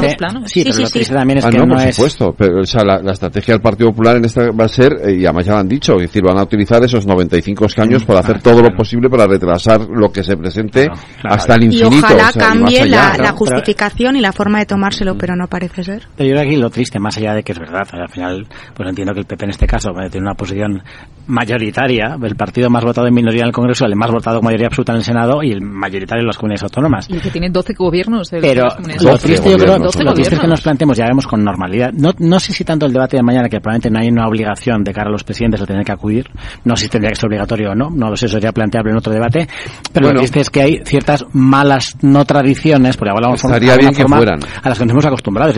¿por qué el 12 de octubre no está el Endacari del gobierno vasco en Madrid o no está el presidente de Cataluña en Madrid? La O a la ronda de- del ¿Por rey. qué? Exacto, Claro, o sea, ¿por qué claro. RC A que tiene a mí el el 12 valor? de octubre casi me- me- me importa pero menos, me importa más las iba la ronda de o sea. ¿por qué, ¿por qué ERC, o el PNV sí, ERC, Junts o Bildu no acudan a la ronda de consultas del rey, que es obligado, es un trámite obligado, el rey tiene que recibir, y al final es como, aparte del desplante que se pone al rey, pero bueno, pues el rey ya tiene las espaldas muy anchas, y es que desde el punto de vista del conocimiento que el rey pueda tener sobre con qué votos cuenta cada candidato, si yo no me reúno con todos los posibles apoyos de cada uno de ellos, juego un poco, ah, bueno, imagino que ERC no ha venido, pero imagino que apoyará a Pedro Sánchez, Junts no ha venido, imagino que apoyará a Pedro A Sánchez. ver, esta es esta es la cuestión de lo que de lo que en definitiva fue lo que pasó en el mes de de lo que pasó en el mes de agosto.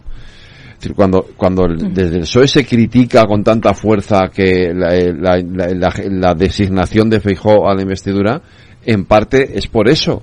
Claro. Es porque eh, el, el rey el rey no puede no puede tomar las decisiones en base a, mm, a coyuntura, a, creencias, no, a creencias o Claro, a, a o a- noticias de prensa, claro, claro, no análisis político, él recibe a los partidos y le dicen unos le dicen vamos a apoyar a este otros le dicen vamos a apoyar a este hace la suma y dice Feijóo tiene 172 escaños Sánchez tiene 120 o 130 y tantos dice pues tengo que designar a Claro, la la- pero es lo que que me han contado. Claro, claro. no lo que yo supongo sino lo que me han contado. Entonces en base a Lo eso que sabe. de- sí claro. Eso es de lo que yo tengo certeza de lo demás no la tengo vale porque a mí no ha venido Rufián a decirme a quién va a votar ni ha venido eh, el de la CUP ni ha venido eh, la Berichay Furúa Pero es triste que- vale es entonces triste claro entonces designa a Feijóo.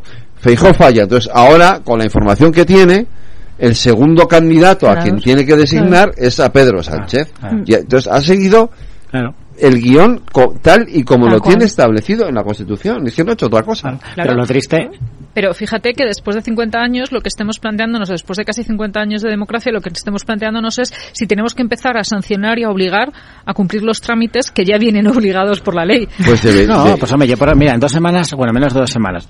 Realmente, honestamente, ¿les voy a echar de menos? Pues no.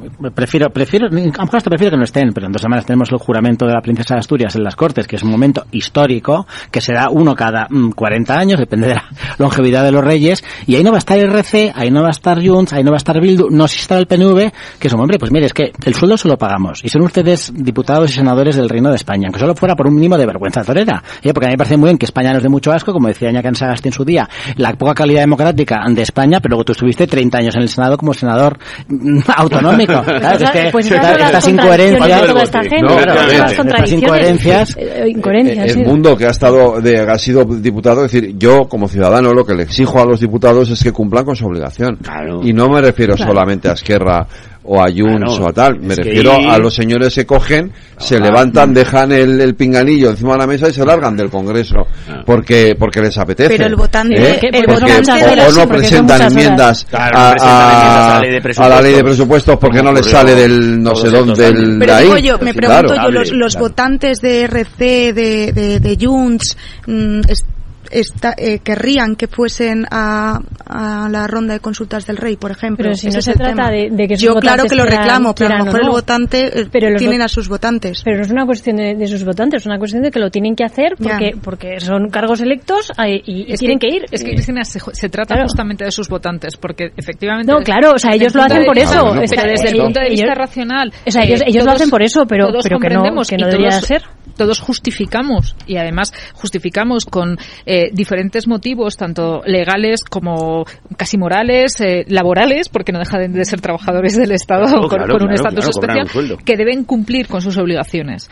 Pero el problema está en, en El que ellos lo que, están, 4%. lo que están diciendo es, es que mis votantes no están planteándose si yo cumplo o no cumplo con mis En- en- obligaciones. Mis votantes Pero están entonces que no se presenten a, a- a unas dan- elecciones no, a nivel nacional, porque claro, o es sea, muchísimo más visceral. nada, ¿eh? Claro, Es entonces que se queden en es Cataluña y, y- y Eh, sus votantes estarán muy pero contentos. ellos o no cobran de sus votantes, ¿eh? eh, es que a eso Pero voy sus yo. o votantes sea, les han puesto ahí indirectamente. Me da igual, pero ellos no cobran de sus votantes. Ellos cobran de tus Claro. impuestos y de los míos y de los creo, eso, creo que ni una, creo que estamos todos defendiendo lo mismo. lo único que estamos es si sus votantes no quieren que vayan ahí, que- estén ahí, pues entonces que no Que se cosa presenten. es la justificación Al contrario, que quieren que estar podemos representados ahí sin sin respetar al rey. Sin, sin Es lo que participar. piden. Y otra diferente Claro, no ser. es que desde el punto de vista emocional y desde el punto de vista visceral, sus votantes, justamente lo que están esperando de ellos es que se diga Es en el rebelión. que no han ido. Efectivamente.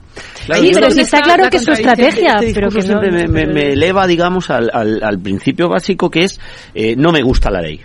Pero hay que cumplirla. Eh, claro. Es que, es que es la Pero que cuestión. o sea, Estamos hablando de un tú- 4% de la población. ¿no? Yo hab- hablar con con las- esa con con las normas del juego, con no, no, y normas. con las normas del juego que hay, Yo no me acuerdo que cuando en la en legislatura que me ha tocado a mí estar en el Congreso salía Podemos y se metía con el rey emérito, bueno, yo he hecho declaraciones también en donde he dicho que no me ha gustado nada la conducta del rey emérito, quiero decir. Eh, pero, como siempre, pues ellos mm, no se quedaban ahí, sino que daban un paso adelante y entonces se ponían a hablar de la República Plurinacional y de todas estas cosas que hablan, ¿no? Tan, tan absurdas que suponen, pues básicamente, la desintegración de España, básicamente. Un, un país eh, de reino de taifas, en definitiva, ¿no? Yo siempre les decía lo mismo en las declaraciones. Vale, fenómeno, una república plurinacional. Verás, hay que modificar la Constitución por el artículo 169. Preséntame un proyecto. No te quedes, sé valiente. No te quedes en la declaración. Entonces, eh, aquí pasa lo mismo. Eh, Tú eres republicano, odias a los reyes, quieres matar a los reyes, vamos, en definitiva, una revolución al estilo de la revolución francesa. Pues estupendo, muy bien, pero ten la valentía de presentarme un proyecto de modificación de la Constitución en donde España sea una nación republicana, hay que disolver las cortes, hay que someterlo a referéndum, hay que volver a convocar elecciones, hay que volver a aprobarlo y hay que someterlo a referéndum. Pero es que a eso no quieres. A e- en ese procedimiento no te quieres meter. Pero no Tú te quieres quieres meter porque- molestar, fastidiar, Claro. hacer desplantes al rey, Claro. o sea, incumplir la ley, pero no te Claro, atreves a pero lo, reformarla. pero lo quieres hacer porque sabes que No no, se tienes a a todos los- reformarla porque no tienen tienes los mayoría. Claro, no, porque no sabría porque es que en la vida y lo otro les da más El visibilidad. problema, yo recuerdo siempre el derecho de a la, a la autodeterminación de Euskadi y del Endacari. Entonces, llegó aquí, llegó al Congreso de los Diputados, defendió su propuesta, no salió. Y se volvió. Y se acabó. Esto lo ha dicho muchas veces Felipe González. Mira, a mí me llegó este señor, me planteó el tema, le dije que ni de coña, eh, llegó aquí, lo planteó en el Congreso de los Diputados, se votó, salió que no y se volvió a buscar y se acabó el problema. Y se fue Repsol. No, pero ese fue sí Ima, ese acabó el fue- problema de verdad. Pero ese fue Ima, ese fue Ima. Ya, ya. pues se fue no, se fue, se fue Iberdrola, se fue a Repsol. Iberdrola. No, Ima a, a Repsol. Más se fue Repsol. Pero y- sigue en Repsol, eh, sigue en Repsol. Sigue- sigue- Eso es lo lo delegado, siguieron y siguen y siguen Sí, Repsol al final es la desobediencia a la ley, que es lo que a mí me y luego revienta, y me luego revienta. también y luego también yo creo que es una no sé si una escasa asunción de principios mínimos de democracia. Es como, mira, a mí es que estoy muy cansado de ya, la ley es muy de los nacionalistas, la legislación o las posiciones sobre los sentimientos. Como, mira, ¿qué sentimientos tenemos todos? Y a mí me encanta cuando la gente mm, tiene que en cada nueva eh, declaración tiene que hacer una profesión de fe republicana. Pues me parece muy bien, tú puedes ser republicano, puedes ser monárquico, pero España a día de hoy es una monarquía parlamentaria. Y eso como tantas otras cosas. Y dentro del ordenamiento que nos hemos dado, aparte de que la autodeterminación es inconstitucional, pues dentro de tus obligaciones es cumplir con el mandato para el que te has presentado a unas elecciones y que te han dado los ciudadanos. Y a mí me da exactamente igual si los votantes de RC están en primero de parulitos, los de Junts tres cuartos de lo mismo, el PNV juega dos bandas. Es que yo no quiero saber de sus sentimientos porque es que no me interesan los sentimientos de los diputados, no me interesan los sentimientos de los diputados del PP o de los diputados del PSOE cuando se reúnen con Pedro Sánchez o con, o con Alberto Núñez Feijóo. No, yo lo que quiero es que cumplan con sus obligaciones. Con lo cual esta permanente búsqueda de una justificación no es que sea injustificable. Otra cosa es que ya pues lo veamos como parte del paisaje y nos parezca normal dentro de la que no vayan a la ronda de consultas. pero realmente es como no, no hay un Yo no pase. creo- yo no creo que se justifique. Justamente lo que estamos diciendo es, fíjate, después de 46 años de democracia, eh, nos tenemos que empezar a plantear ahora mismo si debemos sancionar el incumplimiento de las normas y de las obligaciones, valga la redundancia, que tenemos como trabajadores del Estado, la gente que eh, son diputados, que son senadores, me da igual por designación autonómica, que, que no. Cuando en el momento en el que se plantean esas leyes, se plantea desde un momento en el que la sociedad respeta las instituciones por encima de todo y que ni siquiera se plantea la posibilidad de que si el jefe del Estado te llama para decir cuál va a ser tu voto en tu investidura, no vayas. Porque, eh, ¿qué es lo que puedes hacer a cambio? Puedes decirle, no, no, mira, es que va a tener usted, como pasa con lo, cuando un diputado rompe la disciplina de partido, 600 euros de sanción. Muy bien, mire, me va co- cobrando estos 600 y los 600 de la semana que viene. Suena- Claro, claro, aunque suene, claro, aunque suene claro, a broma. claro, sí, sí, no, está Entonces, lo triste es que nos tengamos que plantear habilitar mecanismos sancionadores para el cumplimiento de, De lo que debe de ser que la- debe el ser. ordenamiento natural de una de, de una monarquía parlamentaria. Claro. Me, me parece que como sociedad eso nos lo tenemos que plantear y nos tenemos que plantear por qué nos movemos solo por los impulsos y por las decisiones más viscerales. Yo no voy al rey porque no me da la gana, porque Pero es soy que no- republicano o sea, y entonces mis realmente- votantes me hacen la ola no y luego se les, Y- y no se es les del rey. Eso no está, pero luego se también les acudir a las Eso- comisiones también cuando aunque no aunque no estén obligados porque al final eh, cuando no te interesa dejas de acudir por sistema y entonces al final no, no están eh, la, la función que tienen cuando- estas comisiones no, no se puede llevar a cabo. Cuando tú Entonces, no cumples con tu deber como diputado o como senador, lo que estás haciendo realmente es, eh, eh, es un fraude al, al al ciudadano, sin duda alguna. Es decir, pero no solamente porque no vayas a ver al rey. Antes me refería Claro. claramente al caso de Vox, que eso es muy habitual en el caso de Vox, lo de nos levantamos y nos vamos. No, perdona, te jodes con perdón y te aguantas y te quedas en tu Claro, sitio. aunque no te guste que para, aunque no te guste lo que estés escuchando. Porque para eso te hemos elegido, para que te aguantes y te quedes en tu puñetero sitio. y luego ya, Y y haces tu intervención perdón, insisto, quieras en, insisto en el argumento anterior, al contrario, quienes les han votado, les han votado para que se levante y monten el show. Vale, pues no. Que no, di- no lo justifico, es que no tengo No, nada que ver con me razón. parece, Belén, que de Pero alguna forma ellos claro que hay que los partidos, o sea, denunciarlo. porque la relación con los votantes siempre la, la, la, la planteamos desde abajo arriba, ¿no? Es decir, tiene, es una jerarquía invertida de forma que son los votantes los que mandan. Que es que bueno, no tienen- es tan que cierto los partidos eso, porque que educar, los ¿no? partidos a los, educan. A los votantes. Los partidos tienen que hacer pedagogía. Y yo pongo pues si a lo mejor le educan, se van al PP. Es la, que el siguiente- la todos- siguiente cuestión. Convergencia y Unión iba a ver al rey. Claro. Pilar Raola, Esquerra Republicana de Iba a ver Cataluña, al rey. iba a ver al rey. Sí. Y, Y ahora le decía, hasta soy Johnny republicana. Y le decía, y le decía, ciudadano Juan Carlos. Y que me hacía Hasta, mucha gracia. hasta. Johnny Vígoras, hasta Johnny Vígoras claro. fue a ver al rey Fíjate, en el año eso no 89. me acordaba yo. Johnny Vígoras Vígoras de- de- fue a ver al rey en el año 89. Batasuna. Claro, o sea, al, Sí, fíjate, final aquello ellos- no me acuerdo yo, no me acordaba Sí, yo. Al final tienen que cumplir con, con su obligación como diputados y como senadores y ya está. Y los votantes tendrán, eh, habrán votado con sus pensamientos que cada uno tendrá. mm, Vete a saber lo que piensa cada, cada Claro. O sea, si te pones a preguntar. Pero es que eso es al margen de las obligaciones que tienen ellos como, como cargos electos. A ver si el CIS lo introduce en la pero- próxima encuesta. No. Pero es que hace 35 años o hace 30 años, eh, si alguno de los parlamentarios no iba a ver al rey, o si alguno de los parlamentarios no cumplía con esas obligaciones, primero, había bastante menos difusión que ahora.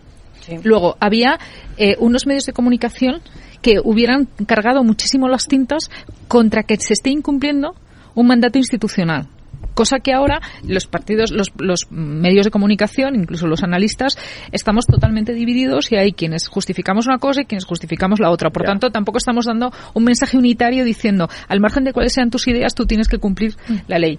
Y tampoco existían las redes sociales. Y por tanto, eh, también el temor a la respuesta pública era muchísimo mayor. Ahora mismo, eh, tú sacas, eh, primero, no, el líder, que si no me falla la memoria, ahora mismo el líder es Antena 3, pero eh, puedo, puedo estar equivocada en este dato. Da igual que Antena 3 habla al telediario diciendo que Esquerra no ha ido a ver al rey. Es Ya. algo que es absolutamente intrascendente. Y hace Sí. 30 años hubiera sido un escándalo mayúsculo. No, pero Por porque tanto, ya nos hemos también- acostumbrado. claro, por por tanto, eso. es que la sociedad hemos ido perdiendo y acostumbrándonos o haciendo el paisaje a que no se cumplan los labores. Se ayudan luego la sociedad, y ahora, hay otra, y ahora hay otra derivada, por desgracia, creo que lo, bueno, por lo que estamos viendo es lo que lo envenena todo. Es que históricamente en España hemos tenido dos grandes formaciones, desde el Partido Socialista y el Partido Popular, con dos grandes formaciones de centro izquierda y centro derecha, Hay excepciones, hoy está el ejemplo de Ciudadanos, eh, o lo que fue en su día la UCD, que luego se integró mucho en, el PP. Pero bueno, pues dos grandes formaciones que han ido vertebrando la democracia desde la transición y que se han ido alternando en el gobierno eh, desde los años 80. Claro, ¿qué pasa? Que ahora, por suerte, por desgracia, uno de los partidos, como es el caso del Partido Socialista, que ha vertebrado ese sentido de Estado las acciones de gobierno, es que ahora está en otra derivada. Es que el problema es que ahora lo que sería una chiquillada bueno, chiquillada, por llamarlo de alguna forma, que RC no fuera a ver al rey, o que Junts no fuera a ver al rey, o que Bildu no vaya a ver al rey, es que el problema es que ahora estamos blanqueando la opción de una amnistía en España. Y que aquellos que han dado un golpe de Estado, y cuyos cargos, muchos de ellos, los que no nos han escapado, han sido condenados, aunque luego hayan sido indultados, es que se mantienen en sus 13. Y ya lo de menos es que no vayan a ver al rey. Lo demás, Pero para eso- lo, lo demás, lo demás es que me estáis diciendo que estáis dispuesto a aprobar una amnistía donde no solo eh, cumples con el fin del indulto, sino que lo sobrepasas y me dices que ni siquiera hubo un delito. O sea, es decir, Pero ya- para eso hay que ir socavando poco a poco. Claro, claro, pero el problema es que ahora. Si hubiera una reacción por parte, en el caso del PP es clara, en el caso del PSOE, si fuera como era la reacción del PSOE en tiempos, a lo mejor la reacción frente a esos desplantes, pues sería de otra vista, a lo mejor con más normalidad, por desgracia, de lo que podía haber sido hace 35 años, como decías María José, pero, claro, es que la situación que tenemos ahora hace que lo próximo puede ser cualquier cosa, que las espaldas del Grupo Socialista mismo son también tan anchas, tan enormemente anchas, que va a callar. Mira, Bernardo, ahí esta tarde, se ha- esta mañana, se ha producido un- eh, una cosa que yo creo que no ha caído nadie en la cuenta, salvo una periodista jurídica de tribunales a quien conozco de toda la vida y, y- y- y que está siempre detrás de las noticias judiciales, ¿no? Y me ha escrito y lo he visto y me he quedado ah, estupefacto, ¿no? Y es un juzgado, el juzgado de instrucción número 29 de Barcelona, que pretende que el gobierno desclasifique los papeles del CNI de Pegasus y que identifique, identifique a los agentes de inteligencia que se supone que utilizaron el mecanismo de espionaje cuando solo unos pocos, entre los cuales yo me encuentro,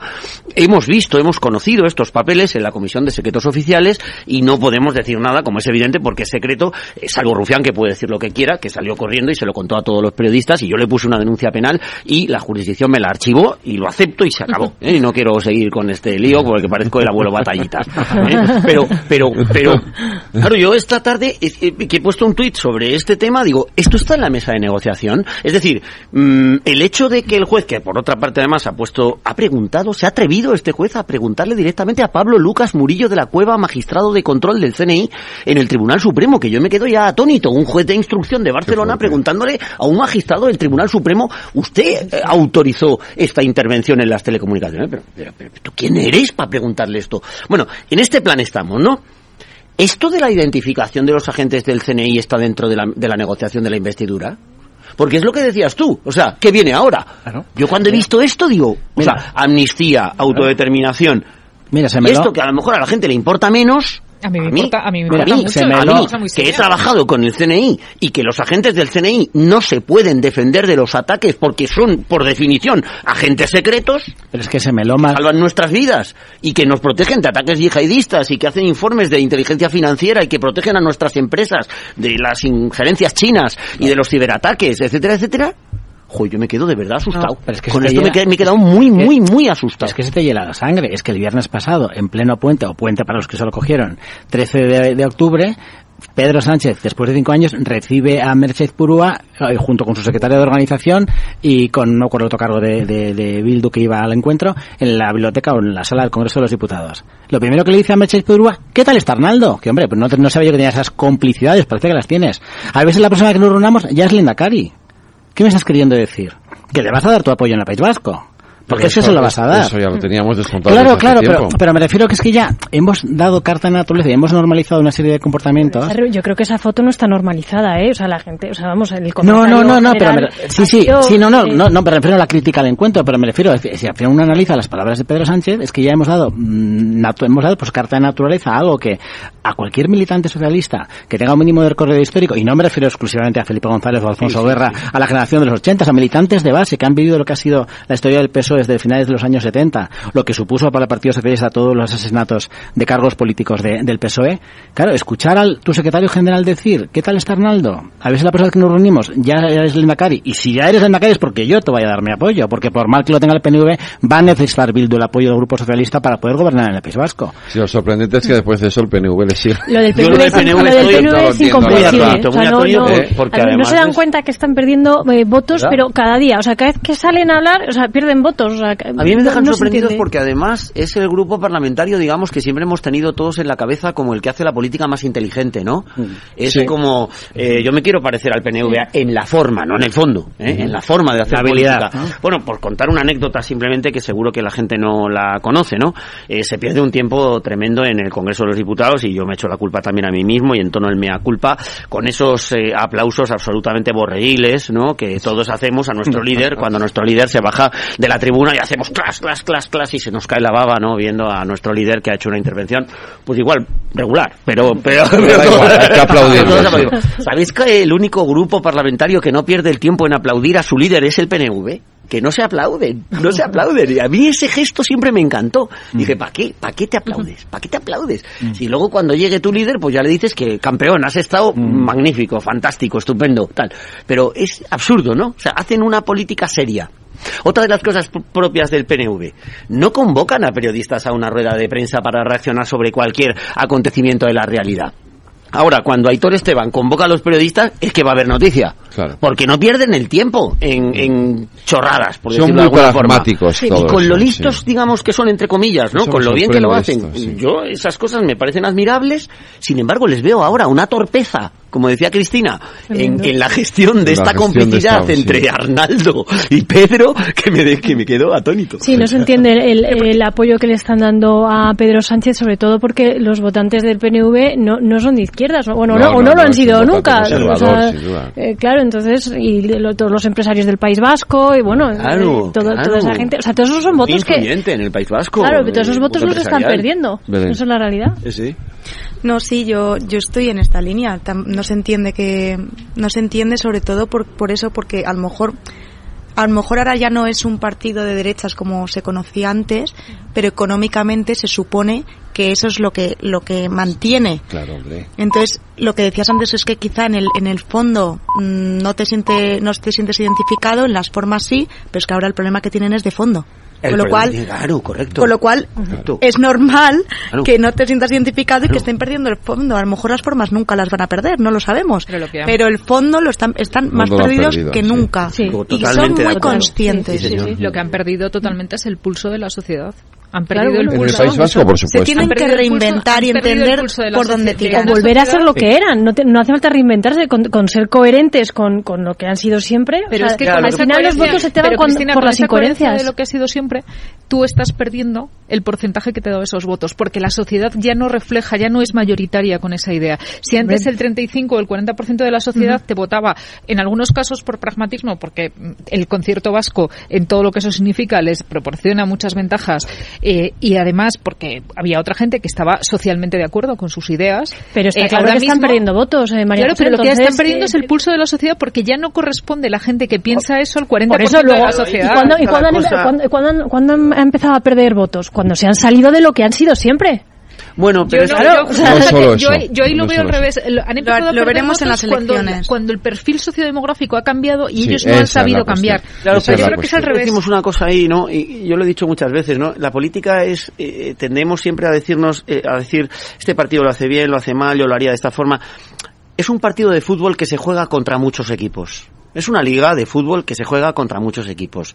No solamente es que tú aciertes o tú te equivoques, es que el otro acierte o también se equivoque. Sí. Y vamos a decir una cosa que mm, no nos va a gustar oír, pero es que lamentablemente Bildu lo está haciendo muy bien. Ese es el tema. Eso iba- Claro. yo iba a ir ahí. Claro. Yo iba a ir Bueno, y ahí. tiene el Es que apoyo los, de- de- los jóvenes vascos Sí. que no Sí. saben quién era Miguel Ángel Blanco Ya ni se acuerdan acuerdan nada de del terrorismo están viendo una opción que ahora resulta que les parece moderna, Les parece progresista, moderna, es chulísima. progresista, a- No, eh, luego- eh, mete en la agenda los temas sociales, Claro, la vivienda, eh, la vivienda. muy bien ahí. Claro, o sea, la, la de ley hecho, de memoria fijaros- democrática. Claro, que de hecho en la, Claro. Bildu en la pasada legislatura, que para mí ese es el gran acierto. Es decir, en la pasada legislatura, mientras que, que los partidos nacionalistas catalanes siempre meten en la agenda la amnistía, la independencia, ellos no, ellos meten la ley de vivienda, meten siempre temas sociales y eso, medio ambiente, hay, claro, todo eso, todos esos temas. Entonces, hay un, hay un sector de la población en el País Vasco que ha comprado eso. porque ya no se, acuerdan. los muertos se les, ha olvidado o han pasado la página. Pero así es como empiezan todos, ¿no? ¿Eh?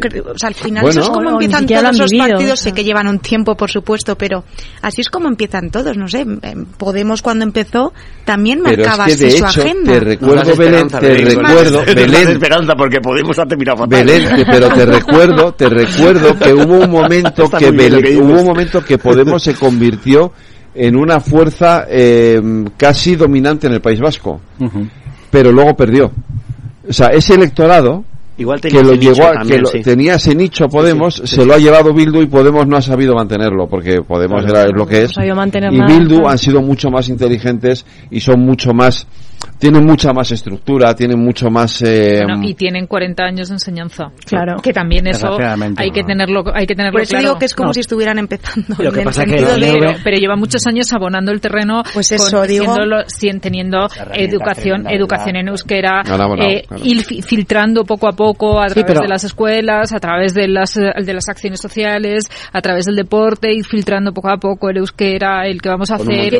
Tiene su hoja de ruta y la la tiene Podemos no lo tuvo, Podemos fue como una lluvia, como, un chaparrón. Es, mm. Cayó mucha agua, arrastró, Era una reacción. arrastró lo que arrastró Era y una reacción, y, ello, y Bildu no es una reacción. Está mucho más asentado en la tierra y la tierra está mucho más sí, mojada. pero, pero aún siendo cierto, aún, siendo cierto lo que dices, las más, maravillosas políticas de inversión lingüística, ese eufemismo tan bonito que yo he padecido desde que era pequeño, aunque yo tuve la suerte de poder estudiar en castellano y el euskera solo como asignatura, y no tengo nada en contra del euskera, pero sí de la inversión lingüística, aun con eso, eh, lo curioso es que a día de hoy en el País a pesar de que haya muchos votantes nacionalistas, el porcentaje de votos independentistas es el más bajo desde la transición. O sea, ahí no llega, no supera el 20%. Sí, pero, como ocurre en el País Vasco. pero que es un fenómeno muy curioso, pero también que le ha pasado un poco al PNV, lo que creo, aparte de que estoy de acuerdo con lo que comentabais, ¿no? Esa desconexión con el cambio sociológico en el País Vasco. Y decíais, bueno, pues digo decir con pena, pero es cierto, ¿no? Que Bildu ha sido muy hábil. Es que Bildu muchas veces ha sido, Bildu ya hacía los 80 campañas electorales muy hábiles. Otra cosa que estaba mucho más manchado por el terrorismo, pero ya hacía campañas electorales muy hábiles. Yo las he vivido desde que era muy querido. No es que fuera yo un friki de la política con ocho años, pero es verdad que hacía campañas, que, que hacía campañas muy buenas.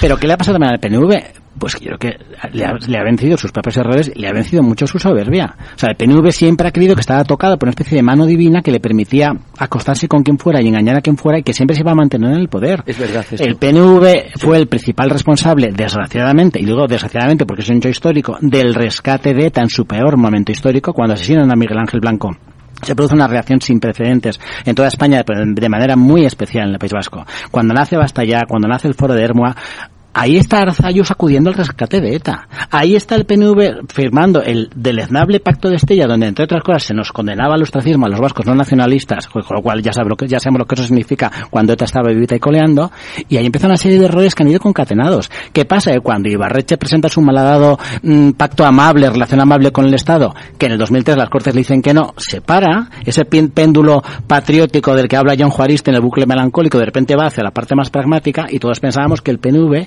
iba a ser un poco más inteligente, un poco al estilo de lo que fue Yoshio Nimaz, aunque luego tuvo que marcharse porque no funcionó esa estrategia de, bueno, pues centrémonos en la gestión económica, centrémonos en el aprovechamiento del concierto económico y las posibilidades que nos da tener ese poder económico. ¿Qué ha pasado? Y perdón, te al rollo, que es que en el año 2018 el PNV que acababa de aprobar los presupuestos a Mariano Rajoy, a los dos días está presentando la moción de, censura. Digo, pero tú qué pensabas, que Pedro Sánchez te iba a guardar las ausencias, pero tú pensabas realmente o no conocías todavía al personaje lo suficientemente ah. como para pensar que Pedro Sánchez te iba a sacar las castañas del fuego. ¿Qué está haciendo el PNV desde el año 2018? Metiendo la pata una detrás de otra. Ya, ya, yo también lo creo. Mm. Yo también lo creo. Belén, por cierto, te pregunto, eh, porque hay una sensación, no, es que como ya está en el Congreso y lo, y lo vive como más eh, esto, a ver, a ver. hay una sensación, yo tengo la sensación de que, o sea, hay, no sé si un secuestro, pero casi, o sea, de la actividad parlamentaria ahora mismo. Es decir, no existe. Bueno, eso es que es real.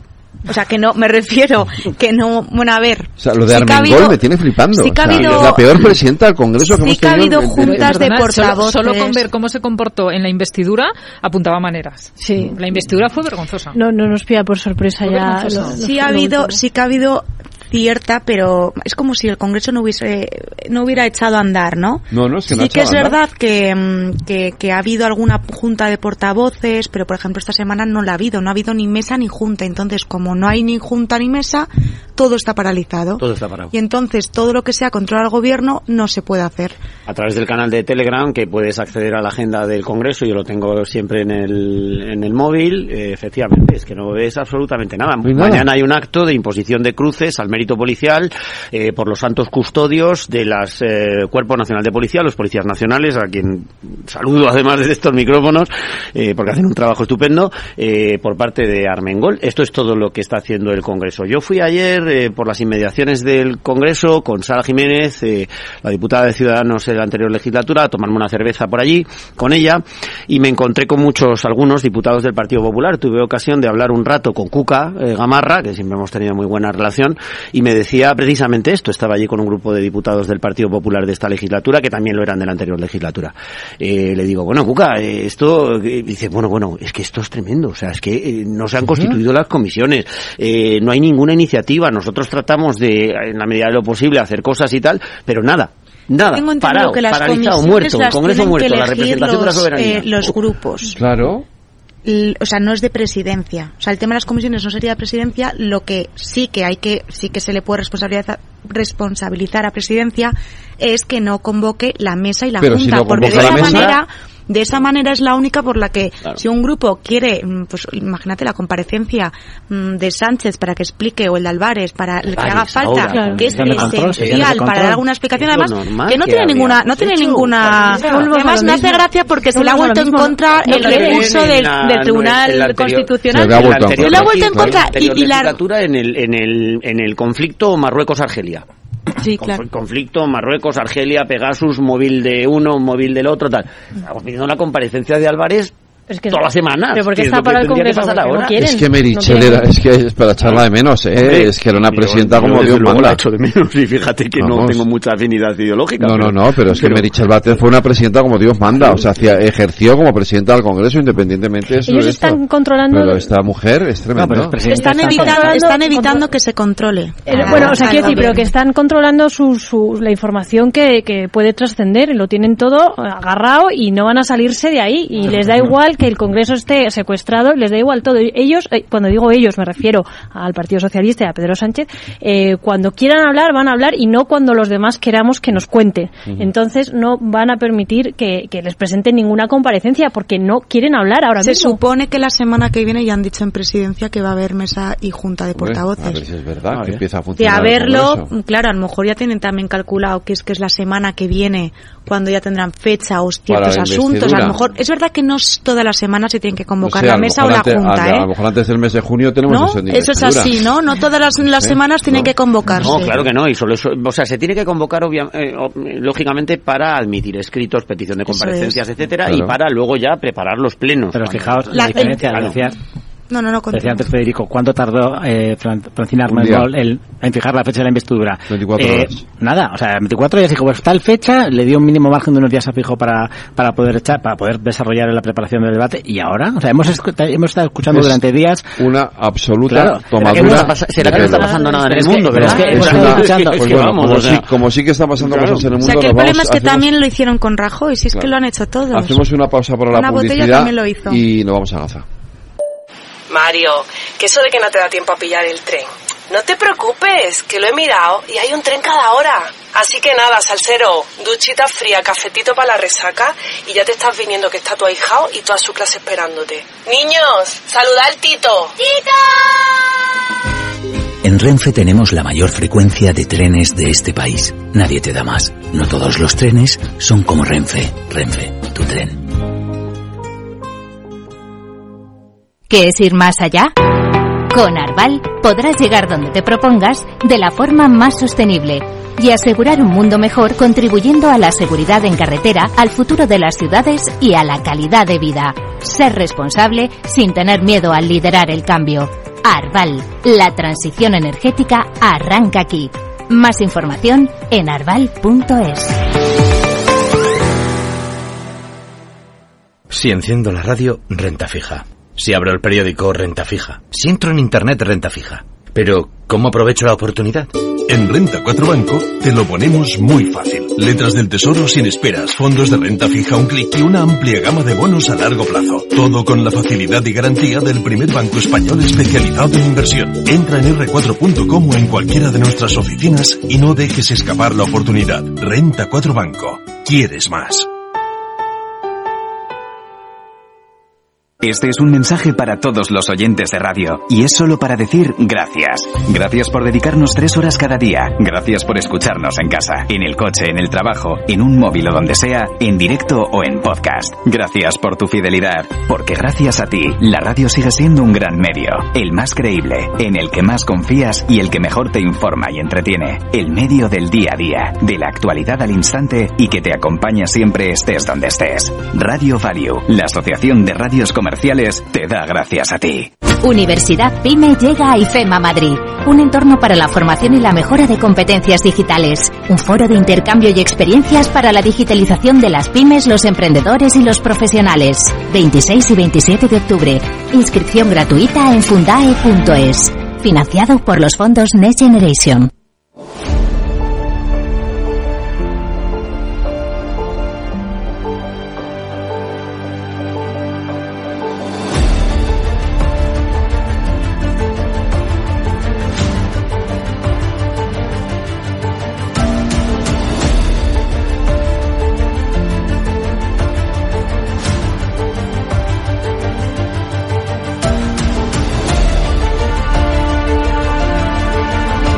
Bueno, dais por amortizada la crisis eh, diplomático-política eh, a cuenta de las declaraciones de Belarra y compañía.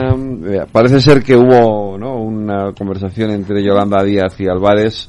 Más o menos eso ha calmado parte de las aguas, porque es que Claro, aquí no son dos en juego, son tres. Claro. esta, es la, esta, es la, cuestión. No hay dos en juego, son tres. Claro, claro. Porque ahora por fin Yolanda ha aceptado la versión oficial del gobierno, se pone del lado de Álvarez y de Sánchez, pero Podemos no. Pues es que estamos otra vez en, lo mismo, o sea, necesitan visibilidad, entonces utilizan a ver si digo la burrada más grande que pueda decir para que me saquen, porque si no, no salgo ni, vamos. Es que además me quedan tres semanas. Y claro, y además me quedan tres semanas. Entonces, eh, al final van a ser, vamos, esto no se ha acabado aquí, con Podemos me refiero, o sea, y que, y que la política internacional la marque eh, el presidente del gobierno a Podemos mm, como que le da igual, o sea, va a seguir saliendo. Yo, yo, también estoy de acuerdo contigo y luego además eh, durante la anterior legislatura, que antes lo citaba, ¿no? El conflicto de Marruecos, que planteó ahí un problema grave. Además, eh, ahí en, ese conflicto, concretamente, eh, también el PNV estaba en contra de Pedro Sánchez en favor de, del pueblo saharaui, etcétera. O sea, que había um, tensión dentro del gobierno, ¿no? Y algunos, yo recuerdo que en aquel momento algunos analistas y tal decían, el gobierno se rompe, el gobierno se rompe. El gobierno no se rompe, vamos, ni de coña. O sea, el coche oficial, eh, la moqueta, el despacho, los asistentes, eh, todos tus colegas que has metido en los puestos de libre designación y los pesebres que has montado, eso vale muchísimo más que las libertades del pueblo palestino donde va a parar. ¿Cuántas veces han dicho que se rompe el gobierno? Claro, lo que insinuabas tú, Cristina, que al final esto es teatro. Yo cuando he escuchado que Podemos ha dicho, bueno, ya veremos nosotros si apoyamos la investidura de Pedro Sánchez, pues me, he hecho a reír. ¿Cómo no vas a apoyar la investidura de Pedro Sánchez si te va a dar dos ministerios? Eh, lo que te dé, vamos, lo que te dé. No, si, si, si estás dando palmas con las orejas de estar en el gobierno. Entonces al final esto al final suena pues eso, eso, a que te haga caso el medio de comunicación, a ver quién es más bruto, a ver qué cosas digo, eh, pero al final no va a pasar absolutamente nada. No, pero fíjate que eh, Ione Belarra, a la que estamos hablando, que le quedan cuatro semanas o tres semanas de titulares, mm, y que debería comportarse como ministra, porque aquí lo que nos estamos olvidando es que ahora mismo es ministra en funciones, y mm. se olvida de que se tiene que comportar como ministra. No se olvida, le da igual, que es, diferente. pero le da igual. Yo incluso haciendo algo que va en contra de mis principios, que es eliminando el hecho de que el respeto institucional debe estar por encima de todo, me planteo lo siguiente. En comunicación hay un concepto que es el poder de prescripción. Es que para mí Ione Belarra no tiene el más mínimo poder de prescripción en lo que refiere a Oriente Medio. Sí, claro, claro, Por claro. tanto, eh, que lo digas no puede pasar de un tuit o de un titular, pero a partir de ahí, ¿cuál es realmente su capacidad de análisis? ¿Cuál es su capacidad de influencia? ¿Qué es lo que puede aportar? Mm. eh, ya no solo para la solución, que desgraciadamente casi ninguno podemos aportar nada, pero ni siquiera el análisis. No, pero ellos, o sea, ellos es a- agitar, agitar, a ver qué pueden sacar, a ver si, claro, o sea, a ver si visibilidad, capacidad a de ver si prescripción es como decir a, a para mí es como decirle a Pedro Sánchez, "Cu- cuidado que estamos aquí y vamos a montar el pollo, ¿sabes? Sí, Es un poco- sí, sí, es un poco eso, sí, sí. Claro.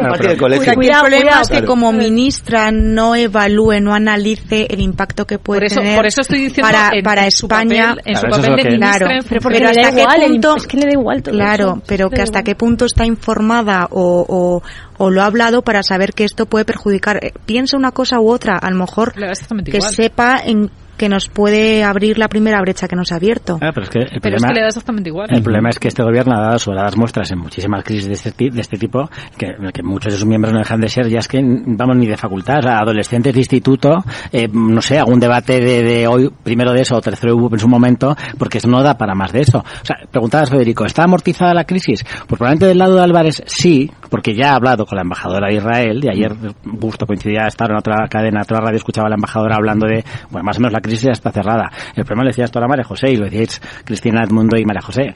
Eh, Belén, perdón. Belén, dos María José. Belén, María José. El problema es, vale, no tiene ningún tipo de credibilidad, le quedan dos telediarios, mm, realmente la capacidad de prescribir mm, argumentos sobre Oriente Próximo pues se quedan muy alejados. Pero claro, lo que nos escapa a nosotros del- de, la visión general es, lo decías tú ahora Belén, de cómo, cómo queda la imagen de España. O sea, hay una cosa que es muy gráfica. España es la cuarta economía de la zona euro. Ahora mismo, increíblemente, que no nos lo creamos todavía, estamos todavía ostentando la presidencia de turno de la Unión Europea. Y hace muy pocos días, cuando coincide el atentado de Hamas el 7 de octubre, Estados Unidos organiza una declaración institucional y curiosamente invita al Reino Unido, a Francia, a Alemania y a Italia, pero no a España. Claro, es que tú qué imagen das como país cuando tienes a tu propio gobierno que se hace mm, el araquiri a sí mismo, donde no hay una visión unánime, que, que es que este es, muy, es un caso muy parecido a lo que pasó cuando estalló la guerra en Ucrania, cuando la invasión de, de Putin a Ucrania, acordaos lo que fueron esas primeras semanas. el gobierno está con, con Putin, no está con Putin, está con Ucrania, no está Lo con mismo. Ucrania, no vamos a enviar armas en ningún caso, y luego si enviamos armas, Margarita Robles desdiciéndose de lo que había hecho en un momento, pero ahora sí que va Claro, pues es un poco lo mismo. Al final tú tienes un gobierno infantil en muchísimos aspectos a la hora de responder a crisis globales. Pues al final, Con ¿qué una pasa? Pues- diferencia que cuando en Ucrania lo que decían es que no querían enviar armas porque no a la guerra lo que quieras y en este caso se están están Están posicionándose, posicionándose en un eh, bando. en un Claro. bando. Creo que es diferente porque en la guerra de Ucrania nunca pusieron, nunca dijeron si estaban con unos no o- explícitamente, ¿no? Lo dejaba entrever, pero ahora están abanderándolo. Que la rama de Podemos dijo que el PSOE era el partido de la guerra porque estaba defendiendo que había que enviar Claro, armas. pero no hablaban de si Ucrania o, o Rusia, Claro. ni si rusos ni ucranianos. Sí, sí, Lo- Sobre lo, todo, lo sobre duro todo es esto. en, en- en un, Lo en un de conflicto en el que yo lo entiendo que es tan la guerra, difícil pero ahora posicionarte de un, en darían un lado o en el otro. A, a- a- Claro, claro. Sí, a- a un Sí, sí. bando En concreto. fin, porque, porque al final, es decir, es verdad, hemos visto lo que ha hecho Hamas, que fue brutal lo de la semana pasada, pero es que estamos viendo, eh, eh, es decir, ayer, yo, fíjate, coincidía con una cosa que decía ayer Marta Lois, la de decía, una masacre no puede conducir a otra masacre. Es decir, ese, ese es el, el pa- Pero Claro, es que es pero ahora ¿cómo- mismo en el mundo en el que estamos. Vamos a echarle más gasolina al fuego y vamos a eh, intentar llegar a un punto en el que no tengamos ninguna solución para que haya necesariamente que partir. Claro, Porque pero- tal y como estamos es imposible. Es imposible que se pueda llegar a un acuerdo con generaciones, Pues esta- con generaciones fanatizadas, con un montón Pues de cosas que cosa, se hacen María en el nombre José. de Dios. Es que realmente ¿Sabes es quién tiene la responsabilidad de conseguir eso? Toda vez que Estados Unidos ha perdido el papel de, de ser el líder mundial, quien de verdad debería de estar ahora poniendo, poniendo toda la carne en el asador para encontrar un acuerdo de paz se llama Unión Europea.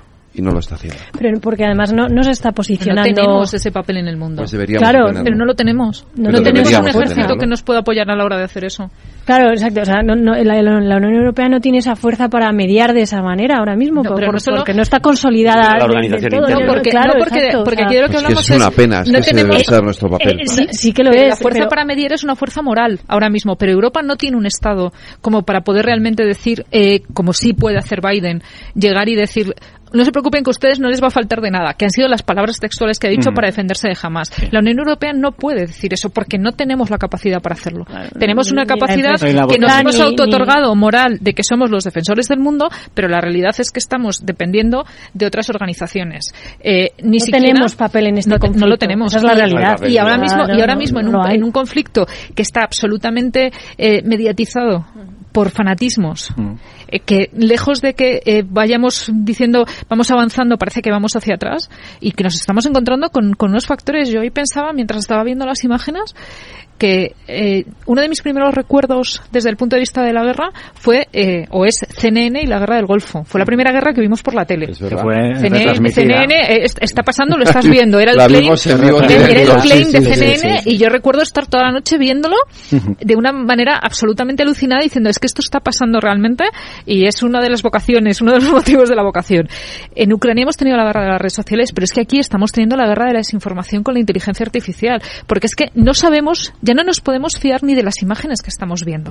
Entonces aquí vamos a jugar una guerra en la que no tenemos ni la más mínima idea y vamos a jugar compensando dos aspectos que nos parecen o que a mí al menos me parecen muy difíciles de compaginar, que es la guerra más sofisticada con ciberseguridad, con inteligencia artificial, eh, con países muy potentes, porque no nos olvidemos que Israel es uno de los primeros países en desarrollos informáticos, pero Irán tiene una potencia de inteligencia muy, muy importante, con, perdona, lo más manual de la guerra, que es que la gente llega y te pega tres tiros. Sí, sí, Por sí, tanto, es, una solución guerra- absolutamente envenenada. Y la en, guerra... en relación a, a con lo que comentáis antes de que una masacre no puede conducir a, a otra masacre, que, que estoy totalmente de acuerdo, pero aquí hay un, un tema y es que eh, cuando te atacan, como atacó jamás, el- bueno, el primer ataque, el ataque por sorpresa, eh, ¿Cómo te defiendes? O sea, te, te tienes que defender. Entonces, si es verdad, eh, por supuesto que, que, que vale, sí, Te no, tienes no que defender, pero no te tienes que vengar. no, Sí, no, que es ver, donde, yo que es creo- momento, está la pero- diferencia. pero una- claro, e- e- efectivamente, pero es que estamos hablando de que han sido atacados por un grupo terrorista que no respeta absolutamente nada, que lo de los derechos, eh, lo de los derechos humanos, no, o sea, que no saben lo que es, o sea, Sí, que ni la entraron, Convención de Ginebra les entraron- suena, si ni- claro, ni, ni les suena ni, quieren- ni Pues quieren que son saber. terroristas. Claro, entonces, ¿cómo te defiendes eh, a- ante, ante, ante un enemigo de este calibre? O sea, que... que Masacrando a la Sí, no, no, no estoy, no, no estoy justificando eso. yo no creo que los- eso. hay que poner en la mesa. Los Y con israelíes apoyo, y con tienen apoyo. una O sea, hay que mentalidad- apoyar a Israel entonces. Los O sea, israelíes tienen una mentalidad claro. muy bíblica, muy del diente por diente y son tienen respuestas desproporcionadas. talión. Sí, pero, pero pensad, respuestas pero- desproporcionadas. A eso- a eso voy. Desproporcionadas, Pero que ya todo el mundo lo sabía y jamás lo sabía de antemano. Jamás sabía que era, lo que iba a pasar. Si Hombre, lo que iba a pasar. Claro. Es que fuera lo que iba a Entonces, pasar, a es eso lo que voy, estaban a eso buscando. Era lo que Es lo que estaban buscando. buscando A eso entonces. yo, a eso- Sí, que tenemos poner... que ser... que- pido Continúa, continúa. Pero yo creo que hay una cosa que tenemos también que ser justos. Hay una cosa en esta guerra y que es más antiguo que, que es la, la- la propaganda pura y dura. O sea, evidentemente, claro, esto es un complejo muy com- un, para un conflicto muy complejo, vamos, que llevaría para, para debates mucho más largos y para gente con bastante más conocimientos que yo, por, por descontado. Pero es cierto que al final, y por lo ha apuntado la Cristina, es decir, ahora que sabemos de la reacción de Israel, es decir, ¿por qué asumimos que la reacción de Israel ha sido o va a ser desproporcionada? O sea, ¿por qué asumimos que Israel iba a invadir Gaza, que dio un ultimátum que al final no lo ha hecho? Bueno, espérate.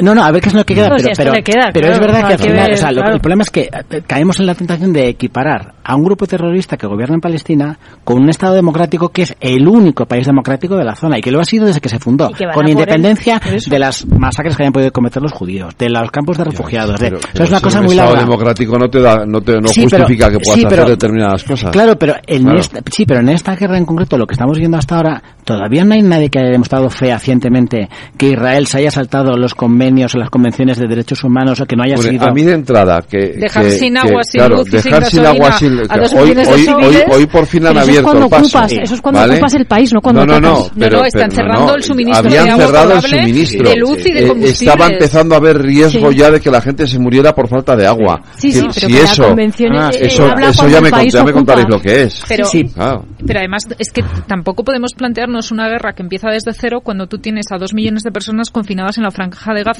y en tiempo de paz tampoco estás intentando buscar una solución, porque están en una calma tensa en el que evidentemente es un caldo de cultivo eh, para los extremismos, para, mm, para Hamas, que Hamas al final es el que gobierna y dudo mucho que haya dos millones de personas en la franja de Gaza que estén de acuerdo con los métodos de Hamas, pero es que no Ah, tienen posibilidades claro. de no Claro. Pero es que no tienen pero es que el posibilidades de no problema, estarlo. el problema, es el del- problema. el problema de la población de, de Gaza es que le están gobernados por un grupo terrorista. Es Sí, el- y que no son tienen víctimas de un alternativas, grupo que terrorista. Ya, que, que le han votado. También aquí hemos votado a Pedro. Sánchez sin Pero saber hubo- que iba a, apro- pero iba a aprobar la pero no amnistía. vuelto a Quiero haber- decir, ya, sí, pero claro, no ha vuelto a sí. elecciones Pero Eso nosotros no tenemos puedes echar. alternativas, pero nosotros decir tenemos que- alternativas, ellos no. Sí, pero que lo que Pero quiero no decir es que no les puedes echar la culpa a la población. Quiero decir, el- el- el- los, los ciudadanos no tienen la culpa. Por, No, por eso digo, son víctimas de- de Son Hamás. víctimas, al final, unos son víctimas unos y son víctimas otros. Yo cuando os decía antes que la Unión Europea, hay creo que un paso que la Unión Europea desde el punto de vista diplomático sí puede dar y que creo que sería fundamental, que es el reconocimiento del Estado palestino. ¿Pero de qué Estado palestino? ¿De Cisjordania?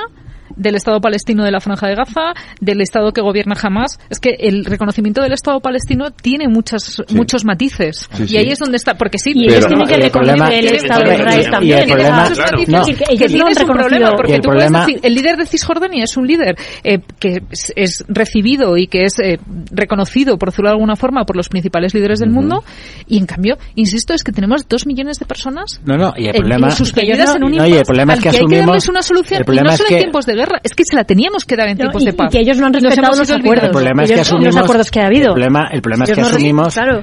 podemos asumir que probablemente sea cierto. Hay una mayoría de, de israelíes que están a favor de la creación de un Estado palestino. No lo sé, a lo mejor sí, pero no asumamos que la mayoría de la población palestina o de la mayoría de la población del mundo árabe, del mundo musulmán, iba a aceptar como una solución factible el de mm, dos Estados soberanos. No, no, no. Es que ya- muchísimos sí. musulmanes lo que quieren es que Israel desaparezca. Claro, Pero es vamos que a ellos- ver por si eso, es que no si tú- los acuerdos claro, que- Primer o sea, el punto problema para es eso que es que el desaparezca famoso, el acuerdo, el famoso acuerdo de Abraham, que parece que estaba como muy avanzado y ya Marruecos había entablado relaciones diplomáticas con Israel. Arabia Saudí parecía que lo iba a hacerlo, Y parece, firmar. y parece que ese ha sido también uno de los Claro, detonantes de lo que ha pasado. Claro, claro, pero es que Irán no está por la labor y yo no sé, o sea, no tengo, no tengo realmente claro que Hezbollah jamás ninguno de los grupos terroristas esté, esté a favor de, bueno, pues nos van a crear dos estados, uno exclusivamente palestino donde hagamos lo que nosotros queramos hacer. No, no, es que no queremos que haya judíos en ningún Claro, pero es que nosotros estamos intentando, como, como Unión Europea y como ciudadanos europeos, estamos intentando darle una salida pactada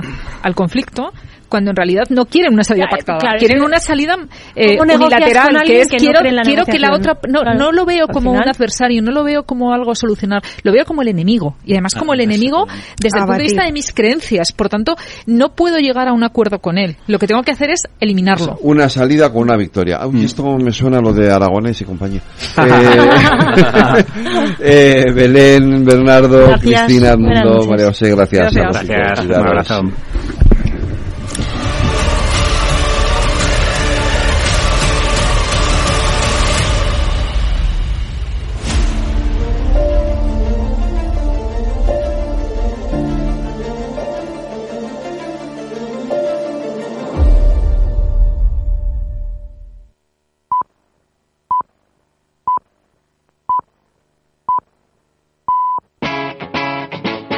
Capital Radio.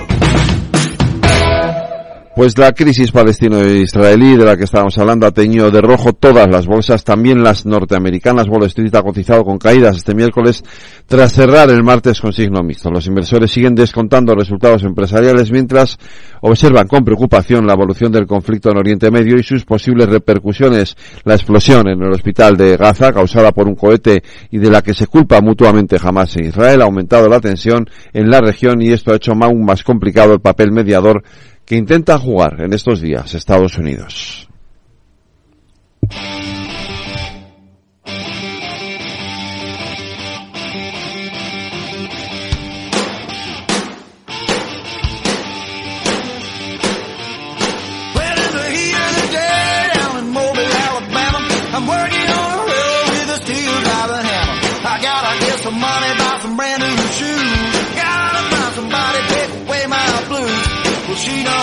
Un 18 de octubre de 1926 nacía en San Luis, Missouri, el guitarrista, compositor y cantante de rock and roll Charles Edward Berry, más conocido como Chuck Berry, uno de los pioneros del rock and roll. Chuck Berry fue una influencia principal en el desarrollo de la música, la actitud y el modo de vida asociados al género Llevó el rhythm and blues a nuevos caminos, definiendo los elementos distintivos del rock and roll.